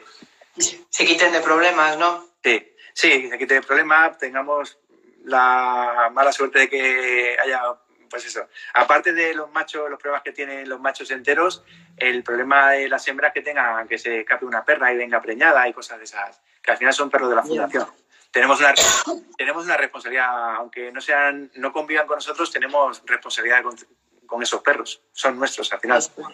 Claro, claro, no, y, no, y bastante, bastante cuesta el trabajo que lleva y tal como para perderse, digamos, en, claro, claro. Eso es una de las cosas que no han preguntado, bueno, sí, no han preguntado, no sé si han preguntado, por aquí tenemos tiempos de entrenamiento y cosas de esas, no hay nada de eso, ¿no? No, vale. El tiempo de... No alusión, No, has hecho alusión a lo que cuesta y es verdad. Sí. Eh, sí, pero ¿cuánto, ¿cuánto se tarda en entrenar un perro de esto? Sí, mira. a ver, eh, ¿Cuánto exactamente no lo sabemos? Porque cada perro tiene su ritmo y nosotros no tenemos prisa. Lo que sí sabemos, lo que no se tarda. No se tarda cuatro meses en entrenar un perro. Nosotros por lo menos no sabemos entrenar un perro de alerta médica, que claro, es mucho decir, mm, constatar que no se puede, ¿no? Nosotros no sabemos entrenar un perro en cuatro meses, porque hay que pasar una serie de pruebas y testar mucho las pruebas y para pasar a un siguiente nivel tener muy claro el primero. Entonces todo eso tiene, tiene un proceso que el tiempo se te escapa de las manos, ¿no? Luego, por cierto, el perro nunca acaba de entrenarse porque de por vida sigue entrenando en casa, como hemos hablado antes. Pero, eh, pero un perro de alerta médica, una de las cosas por la que yo creo que hay tan poquito, tan poquitas entidades que se dediquen a ello, es porque es un perro muy caro, se lleva muchas horas de entrenamiento. Entonces, como hay otras opciones, a nivel negocio, ¿eh? que a nivel, ya no lo digo con, con, en tono despectivo, sea, un perro, un negocio, o sea, no es un negocio. No puede ser un negocio un perro de alerta médica si lo hace bien, porque requiere un montón de tiempo de entrenamiento. Nosotros te digo que cogemos un perro cuando son cachorros con dos meses y el perro hasta que no tiene un año aproximadamente no empieza ya a desvincularse de nosotros la familia para empezar a trabajar de forma autónoma en casa. Entonces son muchos meses. Es verdad que el perro con dos meses no se lo entregamos a la familia, se lo entregamos en torno, cuando tiene cuatro meses, cuatro meses y medio intentamos nosotros el periodo sensible de sociabilización que hacerlo nosotros. Voluntarios, gente que, que, sepa hacer una mediana sociabilización al perro, ¿no? Y a partir del cuarto mes, cuarto mes y medio, aparte que en esa fase, que también ponía por aquí una pregunta de las que me pasaste, este, esta persona que, que comentamos que es tan interesante su pregunta, que hablaba de si hacemos unos trabajos previos, de trabajos previos de, de estimulación olfativa y tal, sí que en esa fase, en esa fase de, segundo mes, a partir de que cae en nuestras manos, eh, se me quedó grabado a sangre nuestro amigo Paramio, que decía, hay que potenciar, en esa fase hay que potenciar mucho a los perros para lo que van a ser en el futuro. A partir del segundo mes hay que potenciarlo. Y aparte de la sociabilización, nosotros potenciamos el trabajo con la nariz, que sabemos que es una cosa natural de los perros, pero sí que conceptualizamos en el perro que esto es lo que mola, que trabajar con la nariz les enseñamos con juegos mucha utilidad. No tocamos las muestras, simplemente mucho juego de olfato, mucho juego de búsqueda y, sí potenciamos ese trabajo. Y a partir del cuarto mes o cuarto mes y medio aproximadamente, la familia se lleva al perro a su casa. Nos hace varias visitas a la fundación para conocer al perro, para que tome los primeros contactos con, con ellos pero luego, eh, a partir del cuarto mes o cuarto mes y medio, decimos, aquí tenéis el perro y ya es vuestro y venís a la fundación a entrenar. Pero el perro ya vive con vosotros. Y ahí empieza realmente nuestro entrenamiento, nuestro adiestramiento específico de, detección de, hipoglucemia. Hasta que acabe. ¿Que acaba? Pues, bueno, hasta que acabe entre comillas, como hemos dicho. Pero que antes de un año no empezamos a ver a los perros hacer las primeras alertas reales, con bajadas reales, ya no con muestra, que ese es el WhatsApp que más me mola. Cuando me manda un WhatsApp un usuario y dice, Fernando, que hoy nos ha alertado la primera alerta real. Esa es qué bueno, ese qué bonito. Día, ese día me lo, me alegra, claro, me alegra, imagínate, cuando me den un WhatsApp de qué bonito. Pues imagínate todo el trabajo, esa es la recompensa al final de, de un montón de meses y de horas, de horas ya te digo, totalmente desinteresada y bueno, aprovecho para agradecer a, porque yo al final es mi locura, pero la gente que está alrededor mía no es su locura, pero están ahí y agradezco aquí en público su entrega, ¿no? ¿Tienes, ¿Tienes muchos voluntarios que, te ayudan? No, no tenemos muchos, pero bueno, tenemos, son pocos, pero buenos. No, pero está Yolanda, está Patricia, está Beatriz, está Mercedes y está Ricardo. Eh, que son, bueno, te digo que todo del mundo de, del adiestramiento, a todos los he conocido a partir de, de, empezar yo a formarme ya en serio en este tema. Y bueno, ya te digo, encantado con ellos. Qué bueno, me parece una pasada. La verdad es que qué bien estar bien acompañado. Pues mira, ellos te, te van a echar una mano con ese crowdfunding y ya verás, ya verás. Ahora vas a tener colaboración. Eso, que te pongan las pilas. no presiones. eh, eh, no sé si hemos contestado esta pregunta, no sé si te la, en algún momento ha caído el tema. Eh, ¿Son solo para pacientes con diabetes mm, tipo 2 o tipo 1? Yo ahí ni idea, no sé. Vale. Bueno, pues explicamos lo que son las dos diabetes. Vale, pues sí, eh, mejor. La diabetes tipo 2, bueno, la diabetes tipo 1, que es la que nosotros trabajamos, perros para diabetes tipo 1. Esta enfermedad eh, trata de que el páncreas, el páncreas que es el encargado de generar insulina de forma natural, el cuerpo, eh, el páncreas deja de funcionar, muere. Entonces el cuerpo deja de generar insulina que manda a la sangre para metabolizar ese azúcar, esos carbohidratos que los alimentos eh, mandan a la sangre, ¿no? Y esa insulina es la que hace que se metabolicen esos carbohidratos y los mande a las células y los convierta en energía. ¿Qué pasa? Que sin esa insulina, eh, esos carbohidratos, ese azúcar en sangre se queda ahí estancada y eh, se elevan los niveles de, azúcar en sangre, de glucemia, eh, pues creando cuerpos cetónicos, que es plomo en la sangre prácticamente, y, bueno, pues al final mm, una persona que no se trate con insulina pues tiene de vida pues dos años, tres años de vida. ¿no? De hecho, la insulina artificial se, se, inventó en los años 50, o sea, antes de ayer, como quien dice. O sea, que en los años 50, o sea, que es que estamos hablando de hace 70 años, que, que parece que, y sin embargo ha salvado muchísimas vidas, ¿no? Desgraciadamente hay países del tercer mundo que siguen, siguen sin tener, como otras cosas, acceso a la insulina y una persona que debute diabetes tipo 1 en cualquier país del tercer mundo, eh, África, por ejemplo, que hay tantos allí, pues, pues muere, muere en dos o tres años directamente porque tiene un alto nivel de, azúcar en sangre. Ese tipo de diabetes todavía no se sabe muy bien las causas que la producen. Eh, se habla de causas hereditarias, también por algún shock que han tenido fuerte por algún motivo, pero tampoco está realmente claro, determinado eh, eh, lo, que, lo que causa ese tipo de... Sí que se habla del factor hereditario cada vez más, ¿no? Y ese, ese es el tipo de enfermo o enferma que nosotros eh, damos asistencia en ese sentido, ¿no? De canino, ¿no?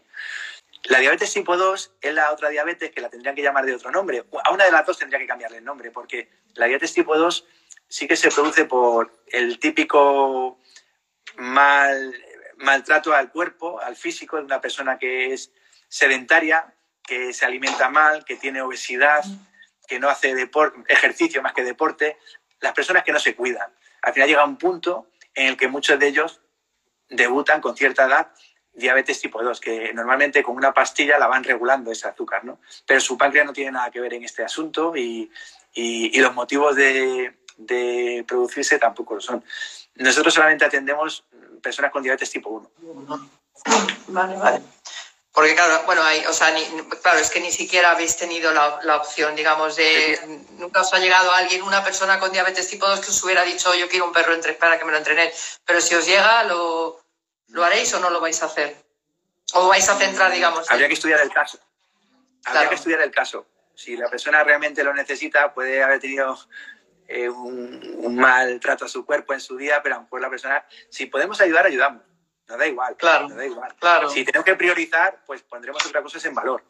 Pero tampoco vamos a detestar. Lo que sí es cierto que, que normalmente la persona que tiene diabetes tipo 2 es más fácil regular esos niveles con una simple pastilla, normalmente. ¿eh? Incluso personas con diabetes tipo 1, cuando llegan a cierta edad, también es más fácil que, que regulen su, su glucemia, porque ya adquieren una, una, educación diabetológica que llaman, que ya ellos mismos apuntan resultados, ellos mismos empiezan a, a, a controlar qué alimentos les afectan más, qué alimentos les afectan menos. Y aunque sean tipo 1, sí que aprenden como a controlar su, su estabilidad glucémica. Mm. ¿Dónde está el, el, la necesidad mayor? En los niños. Que los niños al final esos niveles de azúcar, aparte de, que el endocrino te manda cuántos, cuántas raciones de carbohidratos tienes que comer cada día en cada comida y cuántas unidades de insulina tienes que pincharte para contrarrestar esa, esos carbohidratos, eso es una ecuación, pero que luego hay otros, otros factores que varían esa ecuación, que no los podemos controlar, que son los factores emocionales. Un niño tiene tanta, tantos altibajos en sus niveles porque aunque tienen muy prescrito y muy controlado lo que tienen que alimentarse y, cómo, y lo que tienen que pincharse de insulina y cómo, eh, hay otros factores, pues mira, eh, los estudios. Sabes que estudiar desgasta mucho, el cerebro desgasta mucho azúcar. Eh, la emoción. Los niños tienen un estado emocional mucho más volátil que una persona adulta, ¿no? Y es ahí donde se descontrolan mucho los niveles de glucemia. Entonces, ese prácticamente es el perfil de usuario que sí necesita un control mayor de, sus niveles, ya sea con un perro, ya sea con medidor continuo o con las dos cosas, que no son excluyentes ninguna de las dos. Oh, pues Fernando, mm, yo no sé, pero, pero vamos, me dejas otra vez extasiada. Me, me, encanta escucharte porque es que se nota que, pues eso, que te apasiona este tema. Es que se nota. Es un, es un tema que, el mundo del perro de por sí es apasionante, pero la detección ya, y, pero vamos, es que lo que tú haces me parece una maravilla. Cuéntanos, eh, Fundación Alercan, ¿dónde estáis? Explica un poquito, ¿qué tenéis? Página web, sí, cuéntanos. Te cuento. A ver, estamos en Valdemoro. Eh, estamos, yo vivo en Valdemoro, eh, compañeros viven en Valdemoro y alrededores. Entonces, Valdemoro en Madrid, para que... Ah, es verdad, eso. está al sur, al sur de Madrid. Está más al sur, al sur de Madrid. Sí, Valdemoro está un poquito más abajo de Getafe, que suena mejor. Eh, eh, tenemos un local, un local no muy grande, tenemos un local de unos 100 metros, pero sí que está, bueno, tú has estado. Está sí, claro, claro. Está adaptado Lo tenéis estupendo. Sí, al final tenemos lo que necesitamos a nivel instalaciones. No son unas grandes instalaciones, pero son las necesarias para poder trabajar. Y, lo tenemos tan a mano, tan cerquita de casa, que bueno, pues eso, eh, nos cuesta menos, encima ya que tenemos que trabajar a deshoras, como quien dice, porque tenemos que buscarnos la vida, bueno, buscarnos la vida no, dedicarnos a lo que, a nuestra profesión real, que, es otra, pero la, la comodidad de estar cerca de casa es un factor importante. En Valdemoro estamos. Genial. ¿Y tienes página web? Sí. Bueno, tenemos una página web. Un amigo nuestro la hizo, la uso poco. no, he, colgado, ya, lo, ya la usaré. No he colgado nada en el blog, ni hice un blog. Eh, no, he colgado, no está actualizada porque ya te digo que vamos a lo cómodo. ¿Y lo cómodo que es? Facebook. Tenemos una página en Facebook, que la conoces, que es Fundación Alercán, Perro de Alerta Médica. Eh, y ahí es donde más, cosas ponemos y actualizamos. Eh, la página web tenemos ahí algo para que se vea, pero está súper desactualizada. Ya, otro, otro tema pendiente. Ahí tienes un tema pendiente, sí, necesitas, eso hay que moverlo, porque mira, lo digo muchas veces, lo digo desde hace muchos años. Eh, yo es que hace ya muchísimo tiempo trabajaba en un, en un periódico, bueno, bueno, llevábamos un tema con periódicos y tal, y, y nos daban algún curso de marketing. Y, y, de verdad, o sea, yo no soy nada buena con el marketing, al revés, soy bastante mala, pero las cosas como son, es fundamental. Necesitáis marketing. Todo el mundo necesita anunciarse, todo el mundo, porque el trabajo que haces es súper importante, es muy bueno, es muy bonito, es, Eres, vamos, a mí me parece que eres una gran persona. Por aquí tienes además a muchos, muchos fans que te lo están diciendo. Yo también, la verdad es que creo que. Ah, luego lo lees, luego se puede leer. No he leído nada. sí, sí, sí, luego lo lees. Hay corazones por todas partes y bueno, de todo. Pero es que es verdad, es que da gusto. Entonces, mm, todo ese trabajo es muy importante y la calidad del trabajo es lo más importante, pero la publicidad es muy importante, os tenéis que dar a conocer todos. Ya te digo que por nuestra parte vais a contar con la colaboración que podamos daros, la difusión y, por supuesto, eso es gratuito siempre y, vamos a lo, que necesitéis. Eh, yo creo que ya hemos respondido un montón de preguntas. ¿Tienes alguna cosilla más que decir? O, bueno, que necesitas voluntarios, necesitas crowdfunding, necesitas, bueno, ya eso ya te lo contaré yo, te necesitas hacerte public y, nada más, ¿no? Yo creo que ya sí, tenemos... Eh, simplemente, bueno, yo como anotar también que, bueno, pues imagínate Eh, en mi caso, ya en mi caso, que hace cinco años prácticamente, o seis, bueno, mi hija debutó hace ocho, al par de años empecé yo a, en serio a formarme, a formarme, o sea, hace seis años aproximadamente, a formarme ya de una forma más seria, porque ya sí que pensaba dedicarme a esto de forma como estamos ahora mismo serio. Pero bueno, en ese, hace seis años vosotros erais, eh, pues te pongo a ti de ejemplo, pongo a, a Antonio, Paramio, pongo a gente que, con la que me he tropezado, que, joder, gente que lleváis toda la vida y que a mí me hagáis un hueco por supuesto, Joder. saltando las distancias, me parece algo que ni a soñar, ¿no? Y, y, más que a mí, porque es otra de las cosas que no hemos dicho, pero sí que me parece súper importante y no es falsa modestia, más que a mí, que bueno, al final yo soy la cara visible, porque al final soy, como dice Mercedes, tú que hablas más, yo que no paro, ¿no? Pero, pero, pero es verdad que soy la cara visible, pero, pero yo creo que Fundación Alercán, y desde el principio lo tenía muy claro, como creo que es un, una figura de perros tan desconocida y que falta tanto, tanto, tanto por hacer en este tipo de perros, eh, Fundación Alergan creo que se quiero, quiero que se convierta, y así nació la idea y así se mantiene, que sea un proyecto que trascienda a, nuestra generación, porque una generación no da tiempo a todo lo que falta por evolucionar en este tipo de perros. Entonces, a mí me encantaría, dentro de que ya me estoy codeando, entre comillas, con los grandes que lleváis toda la vida en esto, que me parece brutal en tan poquito tiempo estar ya aquí, pues eso, hablando contigo, ¿no? Eh, sí, sí quiero decir que, que el proyecto Fundación Alercán eh, tiene que trascender a nuestra generación y a muchas más. Y que, que cuando Pablo, que le encanta el adiestramiento, diga ah, pues que quiere, quiere, ser adiestrador y en cuanto pueda y eh, va a empezar a trabajar con nosotros de voluntario, además vive en Valdemoro también. Oh, qué bien. Y, y, ellos, y llega un momento que yo ya no pueda con mi vida y, y diga, mira Pablo, toma, encárgate tú ya de, de, de la dirección de Fundación Alercán y vaya pasando testigos.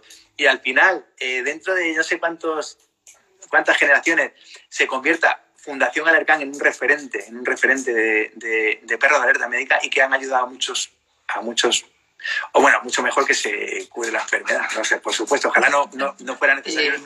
nuestra, función, pero si lo es, sí. que Fundación Alercán trascienda. Entonces, más que la figura que soy yo como portavoz de la, de la, de, de la fundación, del proyecto, me gustaría que, que, la gente se quedara con eso, con, con, el nombre, ¿no? con Fundación Alercán. Que aunque no seamos, seamos unos desastres con el marketing, sí que con el tiempo consigamos que sea eso, una, una entidad que trascienda generaciones. ¿no? Estoy, segura de que lo, estoy segura de que lo va a ser. Y, y, lo del marketing ya llegará. Todo llegará. A todos, a, a, de, todo, de todo se aprende y a, y a todo se aprende. Lo único que hay que tener son ganas. Sí. Pues Fernando, muchísimas gracias. Eh, ahora te corto a ti y, y ya me despido yo de los demás. Muchísimas gracias por estar aquí. Y nada, lo dicho, tenemos pendiente que me contactes a una persona que no hemos dicho el nombre, pero ya lo diremos por ahí. Y, y bueno, lo decimos, ¿no? Lo decimos. Dilo. Yo, ya, sí, no, yo lo digo. Eh, Mariona, Mariona Monrón, muchísima gente la conocerá. Sí sí. Yo llevo años también formándome con ella.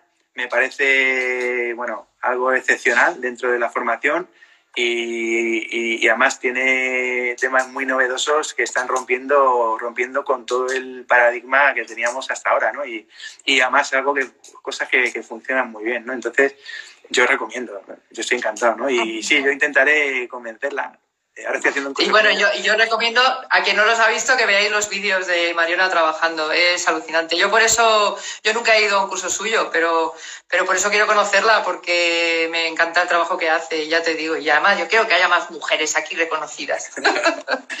Fernando, pues muchísimas gracias. Porque os va a encantar sí. escucharla. Sí. Muchísimas gracias y muchísima suerte en todo lo que hacéis y bueno, y, y, y ese reportaje algún día llegará. Muy bien. Un abrazo y cuídate mucho. Gracias a ti. Adiós. Un beso. Adiós. Bueno, no sé quitarte. Me quito yo, me quito yo. A ver, salid. Quítate, para que no te tenga que echar yo. Eh, bueno, pues hasta aquí hemos llegado con esta entrevista de, de Fernando. Ya habéis visto qué majo es. Eh, Tendremos más entrevistas. Estos son las tertulias caninas de perros de búsqueda. Hemos empezado hace poquito. Y bueno, estamos eh, empezando. No sabemos si va a ser esta nuestra plataforma final, pero desde luego que entrevistas vamos a tener. Ya habéis oído la de Mariana, Monros, que si nos oye por ahí, pues que tienes que venir aquí a, a charlar con nosotros. y bueno, y mucha más gente. Eh, tenemos pendiente para la semana que viene una, eh, una entrevista con una persona de rescate, ¿vale? Bueno, de un grupo de perros de búsqueda de personas en Euskadi. Em, ya le conoceréis, ya os pondremos los carteles, ya os pondremos los anuncios y, ya, lo, ya lo veréis. Eh, todavía no tenemos la hora, pero va a ser el lunes que viene, el lunes día 11, si no recuerdo mal. Y habrá muchas más entrevistas y habrá muchas más novedades, ¿vale? Eh, os invito eh, a que escuchéis estas tertulias caninas, las tenemos, esta, entrevista la vamos a tener grabada eh, guardada eh, aquí en Instagram, la vamos a, bueno, lo vamos a intentar, en Facebook, en el canal de YouTube y em, tenemos un canal en YouTube muy, interesante. Y también, eh, por si alguien quiere escuchar estas entrevistas y no tiene ratos para, para, vernos y para ver vídeos, que la verdad es que son muy largas, que sepáis que las podéis escuchar en Spotify. ¿Vale? Y bueno, en otros sitios donde ponen podcast y cosas de estas, pero en Spotify, si buscáis tertulias caninas, os van a aparecer. Eh, todavía está, ¿no? Pero tenéis ya una que nos hicieron el otro día precisamente a perros de búsqueda desde, otro, desde otra asociación de, guías caninos de policías locales de España que, y, con eso hemos empezado. Así que nada, muchísimas gracias por llegar hasta aquí y, y ahora todo el mundo de paseo que ya es hora. muchísimas gracias. Hasta otra. Chao.